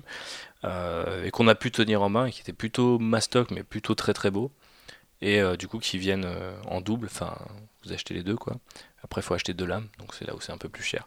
Mais les, les sables sont d'assez bonne facture. En plus il y a, y a, un choix qui est assez marrant. Il n'y a pas encore exactement tout notamment celui de de Doku, il me semble, n'est pas, est pas disponible, ou d'Assage 23. Meilleur sabre. Mais donc pas de sabre courbé, mais il y a par exemple celui de Ben Solo, donc euh, celui qu'on voit juste dans le flashback des derniers Jedi, donc c'est assez marrant de le, voir là. Mais euh, ouais, il y a pas mal de trucs quand même à se mettre sous la dent, euh, et les sables sont, sont, plutôt, plutôt très beaux en fait. On en a vu deux trois ensuite sur ce land-là ou dans d'autres parcs se balader avec le sabre à la ceinture, même sans la lame, et putain, ils avaient vraiment de la gueule. Donc moi j'étais assez épaté. Mais il y a d'autres produits qu'on peut se procurer. Il y a quoi? Il y a des holocrons, il y a les fameux cristaux Kyber interchangeables. Donc quand vous faites votre sabre laser chez euh, Saviz, vous avez le choix entre vert, rouge, bleu et mauve. Et ensuite, vous pouvez aller acheter blanc, euh, jaune et euh, bien sûr les, trois autres que vous n'avez pas choisis pendant Saviz. Mhm. Toutes les couleurs que j'ai citées précédemment, plus jaune et blanc, pour être plus clair. Tout à fait. Et il y a aussi euh, euh, d'autres props, par exemple euh, le collier de Leia, vous avez une coiffe d'Amidala. moi j'ai pris le collier de Rose, qui est très joli. Euh, donc c'est voilà, c'est des, des, props un peu un peu quali, un peu haut de gamme. Euh, le, prix de toute façon vient avec aussi. C'est bizarre parce qu'il y a aussi des trucs un peu moins inspirés, genre des espèces de galets où il y a des Maximes Jedi dessus. Euh, il y a des espèces de fresques, tu sais, comme si c'était un bout de pierre taillé. Des bas-reliefs, des espèces de bas-reliefs avec Jabba dessus qui sont hyper moches. Enfin, c'est le, le, shop où ils ont été un peu expérimental et tu vois très clairement qu'ils pourraient peut-être pousser un peu plus vers le côté adulte, notamment, euh, je pense, les bijoux. Mhm. Parce que euh, quand tu vois, bah, notamment, effectivement, celui de Rose que tu as chopé, il est hyper bien. Et je pense qu'il y a plein d'exemples dans les films. Bon, ils vendent quand même hein, déjà les dés de solo, euh, ils vendent même des cubes du destin. Donc, tu vois, tu as quand même vraiment beaucoup, beaucoup de trucs à te mettre sous la dent. Mais c'est vrai que tu pourrais aussi imaginer euh, des choses in-universe qui soient des bijoux euh, Galaxy Z en fait et que tu peux trouver que là-bas. Bah, euh, Leia dans la postlogie elle a un max de bijoux quoi. Ouais ouais aussi. Bah... Là les bagouses, les trucs machin. Mais tu peux les acheter d'ailleurs. t'as la bague, t'as le bracelet beacon là du 8. Ouais du 8. Ouais t'as quand même beaucoup de trucs qui sont basés sur les derniers Jedi. Mais parce que t'avais pas mal d'éléments comme ça dans les derniers Jedi. Parce qu'il y avait un ouais il y avait un vrai côté. Je crois qu'il en avait parlé d'ailleurs Ryan Johnson de son développement son ouais le développement des, des dans son scénario mhm. et comment lui il trouvait ça important et tout.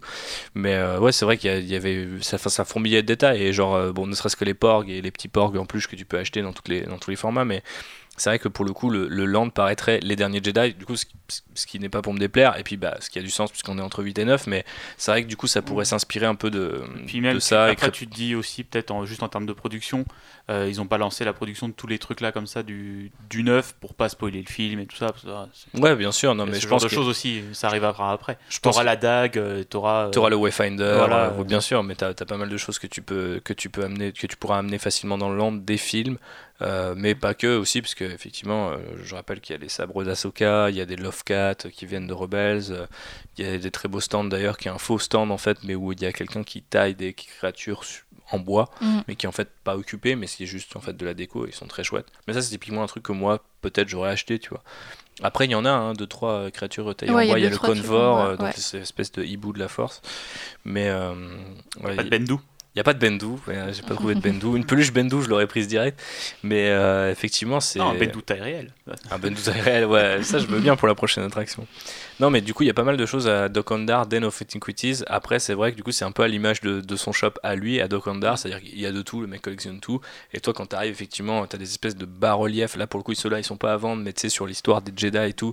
Un peu comme ce qu'a Palpatine dans son bureau. Donc, c'est toujours, on, passe toujours d'un film à l'autre. Je pense que les gens l'auront remarqué depuis qu'ils nous écoutent. Mais euh, c'est vrai que c'est un peu le shop où ils ont expérimenté, ils ont mis un peu tout et je pense qu'ils regardent un peu euh, ce qu'ils prend. Mais je pense à notamment aux bijoux que tu as achetés qui sont vraiment dans un. Alors c'est un shop rond donc il n'y a pas vraiment de coin, mais c'est vraiment dans une. Genre juste limite derrière le comptoir. C'est pas ce qui est le plus mis en valeur. Là où tu as 40 casquettes euh, de, de, First Order et des galets nuls partout ailleurs. Quoi. Mm. Et tout un mur de d'holocrons qui ont l'air pour le coup hyper cheap. Je sais pas exactement ce qu'ils font. Bah, il s'allume en fait. Enfin, si tu peux mettre un cristal dedans et du coup ils font de la lumière et tu as une voix d'un Jedi ou d'un Sith qui te parle de la philosophie du coup de son côté. Ah, les morts parlent, je, connais. voilà. C'est Après. Une sorte de veilleuse quoi. Ah. Waouh, le burn. Euh, après, le truc qui est plaisant, c'est que par exemple, les holocrons, bah, ils sont posés là comme ça. Ils n'ont pas un emballage en plastoc dégueu Hasbro autour, quoi. Donc ça renforce un peu le côté immersion euh, de ce côté-là. De toute façon, je crois pas qu'il y ait de trucs type euh, figurine ou. Euh, enfin, c'est vrai qu'on en a pas forcément parlé. Euh, ton Watto, il a une, une, petite étiquette, mais c'est parce que c'est des mentions légales et qui sont obligés de Voilà, exactement, mais il y, y, a très peu de packaging en fait. Euh, ou alors il vient après, une fois que tu as acheté le truc, mais mhm. effectivement, euh, sur place pour aller les chercher, les voir en vitrine, c'est quand même hyper agréable. quoi. Mhm. Et ça fait partie effectivement de la scénographie et de l'ambiance de Galaxy's Edge que de pouvoir euh, visualiser tout ce que tu peux acheter avant de l'acheter, sauf bien sûr les trucs sur réservation. Mais bon, c'est ça fait par exemple que typiquement un truc comme Savi's Lightsaber, ça a une espèce d'aura mystique parce que tu peux pas rentrer sans avoir ta réservation et que si on parle de sabre laser, donc euh, tu vois, c'est sûr que quand tu ton, essayes de manger ton Vanto Wrap qui est en fait euh, plus un lieu de passage qu'un restaurant et que tu te fais bousculer quatre fois, t'en as un peu marre. Donc euh, mhm. voilà, il y a différents types hein, de, de, lieux dans Galaxy's Edge et il faudra savoir lesquels sont seront vos préférés. Je crois qu'on a fait le tour de tout ce qu'il y a à faire à Galaxy's Edge. C'était un peu plus long que, que prévu, donc euh, je propose qu'on passe directement à une petite conclusion. Gibouille, fais-nous atterrir tranquillement.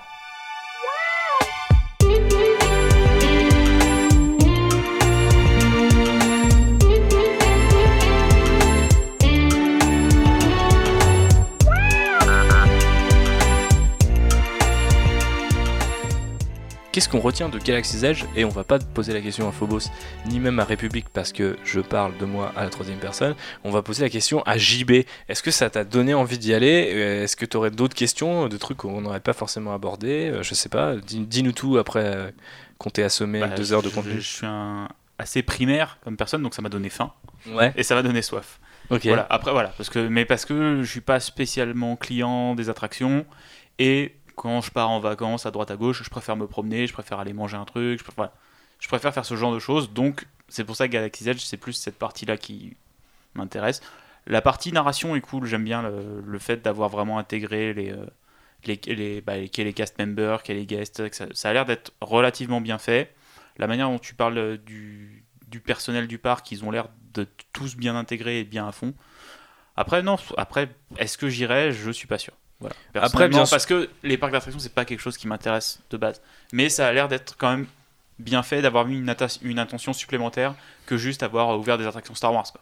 Ouais, c'est ça. Et en fait, euh, du coup, euh, si vous vous retrouvez un peu dans le discours de JB, très clairement, ce que je peux que conseiller, c'est que si un jour vous partez en vacances en Floride euh, ou en Californie, vous vous prévoyez un jour pour aller dans le parc où il y a Galaxy's Edge et pas un autre, et vous limite, vous n'êtes même pas obligé de vous prendre la tête. Je sais que ça fait un peu cher si tu fais pas tous les trucs, mais d'un côté, tous les, trucs de sous Reza sont aussi des trucs où tu rallonges de l'argent, donc euh, là, c'est à vous de, choisir. Mais moi, je pense que typiquement, si j'étais pas fan, si j'étais pas porté par euh, l'amour de Phobos pour les parcs d'attractions, je me serais dit, bah tu sais quoi, je vais visiter la Floride ou la Californie, et il y a un jour, j'irai à Hollywood Studios je vais checker Galaxy Edge et je pense que je me serais juste baladé dans le lieu, ce que j'ai préféré globalement faire pendant, pendant mon temps là-bas. D'ailleurs, il faisait super beau, donc tu peux te balader avec ton lait bleu, tu te poses, il y a pas mal d'endroits où tu peux te poser, tu visites les shops, euh, et puis ça fourmille tellement de détails c'est un truc de ouf. Genre, moi, j'avais pas du tout vu qu'il y avait un droïde un moment euh, chez euh, les Black Spire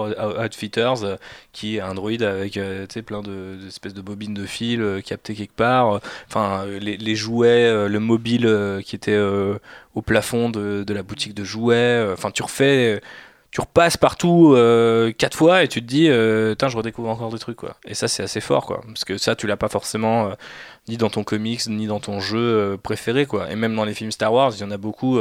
tu parlais de. Hum, t'insistais sur les props, les derniers Jedi. Je trouve que c'est une super remarque parce que typiquement, tous les films ont pas ce, ce niveau de précision.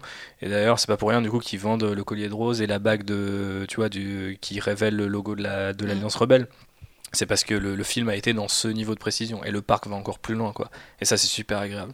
Donc euh, moi je peux conseiller aux gens qui à mon avis sont pas forcément fans d'attraction mais fans de Star Wars et intrigués un peu par euh, toute cette euh, juste cette idée de vivre et de respirer, de sentir et d'écouter Star Wars pendant juste une après-midi ou une journée, ça se fait quoi. Ouais, le faire comme ça, pourquoi pas. faire une heure et demie de queue pour essayer l'attraction Han Solo, bah, l'attraction Faucon Millennium, l'attraction Résistance, ça non. Par contre, réservé pour fabriquer un droïde, peut-être. peut-être. Ça, le, ça le, droïde, plus que le sabre laser, tu vois. Moi, le, droïde. Et du coup, ce serait BB ou euh, R? R. Bah, ok. Forcément. Un R4 rouge. À Qui crame. Et du coup, euh, tu vas transformer ça en, ton avis final aussi, euh, Phobos, mais à titre de comparaison, toi qui as a vraiment suivi le développement de ce, de ce parc et qui a pu faire d'autres parcs dans toute la semaine avec moi, je suis désolé d'ailleurs si j'étais un petit peu chiant, ou pas, d'ailleurs, ça se trouve, j'ai été très bien. Tu étais très bien. J'étais très patient. Ok, super. Donc, euh, où tu mettrais ça, euh, où tu mettrais ça par rapport à, bah, aux deux, euh, deux extensions Harry Potter de Universal, ou même, on peut penser du coup à Pandora, donc le monde d'Avatar, qui est exploré Animal Kingdom. En termes, je sais pas, en termes d'attraction, d'ambiance, toi, qu'est-ce que tu as préféré au final de toute cette, tout ce Galaxy's Edge, surtout dans une semaine où la concurrence a été rude c'était pas forcément gagné. Euh, nous, on partait en tant que fan de Star Wars et en tant que fan de, de parcs d'attraction, mais parfois, euh, ce qu'on attend le plus, c'est aussi ce qui déçoit le plus. Bah, en fait, j'ai pas du tout été déçu par euh, Galaxy Edge en tant que tel. bien sûr, il y a toujours un ou deux petits détails où tu te dis ils auraient, ils auraient pu faire mieux, mais ils peuvent encore faire mieux d'ailleurs aujourd'hui. Et, et, je pense qu'en fait, tu vois, le deuxième jour, on y est retourné, je me suis dit trop bien, on y revient de la même manière que tu reviens dans un endroit que tu apprécies, genre euh, comme si tu revenais dans ton village d'enfance. La métaphore est peut-être forte, mais vraiment le lieu est, est très chouette. il est grand, il a une ampleur que n'a pas par exemple Pandora, même si c'est très beau. honnêtement, je pense que c'était un, bel entraînement pour les Imagineers avant le Land Star Wars parce qu'il est hyper immersif, il est très détaillé aussi. et en ce sens-là, je pense qu'il est voilà, c'est différent, euh, mais euh, c'est la, même, le même type de qualité. Euh, et c'est aussi le même type de qualité, voire un cran dessus pour moi, de, des lands d'Harry Potter. par exemple, le chemin de traverse Harry Potter est vraiment très très beau, c'est aussi grand, il y a aussi au moins 3-4 rues différentes, beaucoup de détails, mais chez Disney, on va vraiment le détail d'après quoi. Je veux dire le fait que la vaisselle du euh, restaurant euh, ça soit aussi pensé jusque dans ses moindres détails et c'est pas juste une assiette en plastique euh, comme chez Harry Potter, bah ça fait la diff au final quoi. Et ça te sort jamais vraiment de l'univers. Donc pour moi Galaxy Edge c'est vraiment pour le coup le futur des parcs d'attraction, c'est un peu cliché de dire ça mais je pense vraiment que c'est c'est ça qu'on veut voir, c'est ça qui fait une immersion et on se rapproche très doucement et on est encore loin, mais on sent qu'il y a des petites touches d'un Westworld. Franchement, c'est. Voilà. Est-ce que c'est pas un peu flippant du coup Du coup, ça amène aussi son lot de flippance. Je pense qu'on arrivera, en tant qu'être humain, en fait, on se rend pas compte à quel point psychologiquement c'est fucked up d'avoir un vrai Westworld. Euh, donc on y je pense qu'on n'y arrivera jamais et tant mieux. Euh, mais voilà, il y a des pistes d'interaction qui ont été lancées à droite à gauche et qui font, euh, qui font très plaisir. Quoi. Ok. Et puisque tu parlais du futur,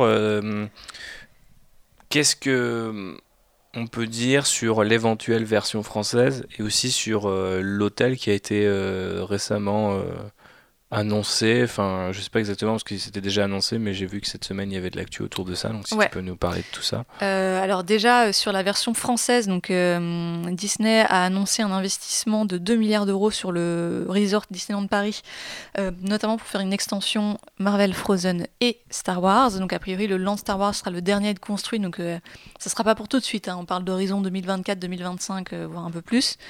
ça sera probablement plus petit que ce qu'il y a aux États-Unis. Donc on aura sûrement une seule attraction, euh, une seule des deux expériences, donc soit, soit droïde, soit sabre laser, et probablement moins de restaurants aussi. On ne sait pas exactement encore le détail, ce ne sont que des rumeurs, il y a très peu de choses qui ont été confirmées ou infirmées à ce stade. Voilà, tout ce qu'on sait c'est que a priori, on aura un Land Star Wars à Disneyland Paris d'ici 4-5 ans. Et un Land Star Wars n'a pas été annoncé ailleurs qu'à Disneyland Paris pour l'instant euh, Pour l'instant, non, si je ne me trompe pas, euh, notamment parce que bah, les autres parcs sont situés au Japon et en Chine, et notamment en Chine, euh, c'est un marché qui aime pas du tout Star Wars, enfin pas plus que ça, donc ils construisent d'autres choses, mais pas du Star Wars.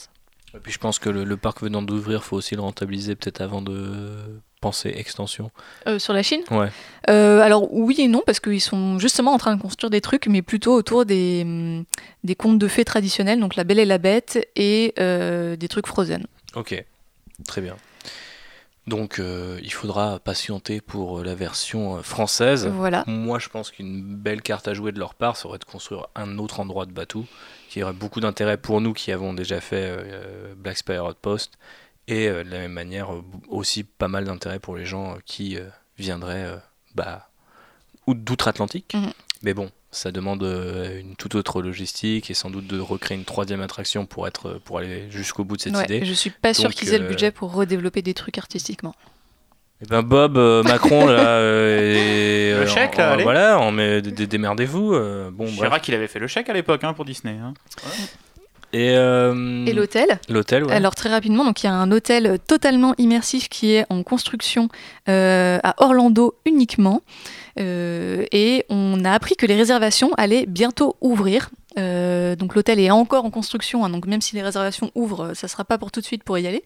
et là, on parle vraiment d'un truc totalement immersif. Donc on sera sur un vaisseau spatial nos chambres n'auront pas de fenêtres, mais des hublots qui donnent sur la galaxie.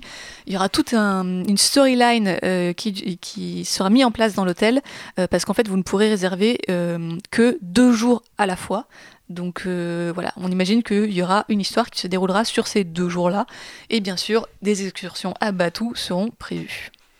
Ok, ça a l'air assez ouf, mais d'un autre côté, c'est vrai qu'effectivement, on, en revient un petit peu à, cette peur du Westworld, parce que tu te dis, quand est-ce que, enfin, s'il y a un problème, comment tu fais, quand est-ce que ça s'arrête aussi, simplement? Enfin, je sais que nous, on a fait quand même des grosses journées, c'est la plupart des gens, euh, la plupart des gens le font hein, d'ailleurs quand ils sont dans les mm. parcs parce qu'ils veulent rentabiliser le prix. Donc tu dis, tu reviens dans ton hôtel, euh, d'un coup, tu es pris à partie par un cast member qui te dit, vous allez être arrêté par les Stormtroopers, il faut faire ça. Et es en mode, non, mec, j'ai juste envie de. J'ai passé la journée debout là. Ouais, je, veux, faire un bain de pied là. Ouais, c'est ça, d'aller dans ma baignoire. Le thème de l'hôtel, c'est genre croisière spatiale de luxe. Donc, a priori, ce sera quand même plutôt sympathique et plutôt ouais, Jusqu'à ce que Kylo Ren et Transtant Trooper rentrent dans l'eau. À, 3h du matin, le mec qui rentre dans ta chambre, levez-vous Avec son sabre laser. Ça peut être une expérience. Hein. Certains ne diraient pas non, je pense. Certains ou certaines. Option interrogatoire. Voilà. Euh, avant de repasser au point menotte de ce podcast, euh, je vous propose euh, de conclure. Merci à toutes et, à tous de nous avoir écoutés pour ce podcast. Excusez-moi encore, je suis un peu un fatigué, deux malade et trois surpris de la quantité d'informations qu'on a pu euh, délivré dans ce podcast. Euh, moi aussi, parce que on s'était dit, oh, ça va être un petit épisode cool, pas trop long et tout ça. On est à 2h30. ouais, c'est assez horrible. Dites-nous si les, les, podcasts sont vraiment trop longs, parce que je sais pas, j'ai l'impression qu'ils sont de plus en plus longs, alors que j'ai pas forcément l'impression qu'on dit. On fait des programmes de plus, en plus courts. Mais euh, ouais, ouais, j'ai pas forcément l'impression de prévoir des trucs beaucoup plus longs. Après, voilà, on a eu Rise of Skywalker et Mandalorian qui, qui étaient quand même les deux gros trucs de l'année dernière en termes de Star Wars, donc on va peut-être un petit peu se calmer par la suite. Euh, mais bon, voilà, j'attends avec impatience euh, vos retours, donc euh, n'hésitez pas à nous en parler sur les réseaux sociaux. N'oubliez pas de vous qui nous écoutez sur Apple Podcast ou via iTunes de mettre les, les étoiles qui vont bien. Euh, de partager bien sûr euh, ce podcast une fois qu'il sera disponible. Et puis peut-être de le partager un peu plus tard hein, si vous l'écoutez plus tard hein, c'est bien aussi parce que bah voilà un podcast euh, ça vit dans le temps donc c'est cool de nous faire de nous supporter jusqu'au bout. Et puis dites-nous si ça vous a donné envie d'aller avec Axel aussi. Tout à fait. Parce que là il y a vraiment un retour à, faire après le podcast quoi, bah complètement et puis y aller maintenant est-ce que ça a convaincu des gens je pense que Phobos a encore beaucoup de choses à dire et du coup, bah. Euh, elle, a un, PDF de 50 pages d'organisation à partager avec le monde. voilà. Euh, et un tableau Excel qui récapitule des exemples de tarifs aussi pour ceux qui veulent. Sorry et qui sera placé euh, dans mon article sur un voyage à Galaxy's Edge que je vais faire du coup euh, pour euh, notre site. Donc allez checker le site une fois que vous écoutez ce podcast, parce que je pense que je vais les sortir en même temps pour que vous puissiez facilement retrouver les photos et un peu plus de détails aussi, notamment sur les réservations, si ça vous intrigue vraiment et que vous êtes en train de préparer ou vous avez l'intention de préparer un voyage là-bas. N'hésitez pas à aller un petit peu plus loin. Donc euh, voilà, on est, on est que 3 et ce n'était qu'un parc, mais effectivement c'est un podcast de 2h30. Donc on vous laisse. Des bisous, que la force soit avec vous. Prochain épisode euh, le mois prochain, donc en mars, qui sera dédié. Euh, il y a plusieurs sujets sur la table. voilà, on ne sait pas encore. Peut-être Jedi Fallen Order, peut-être tout ce qu'on a appris sur Star Wars 9 selon Colin Trevorrow.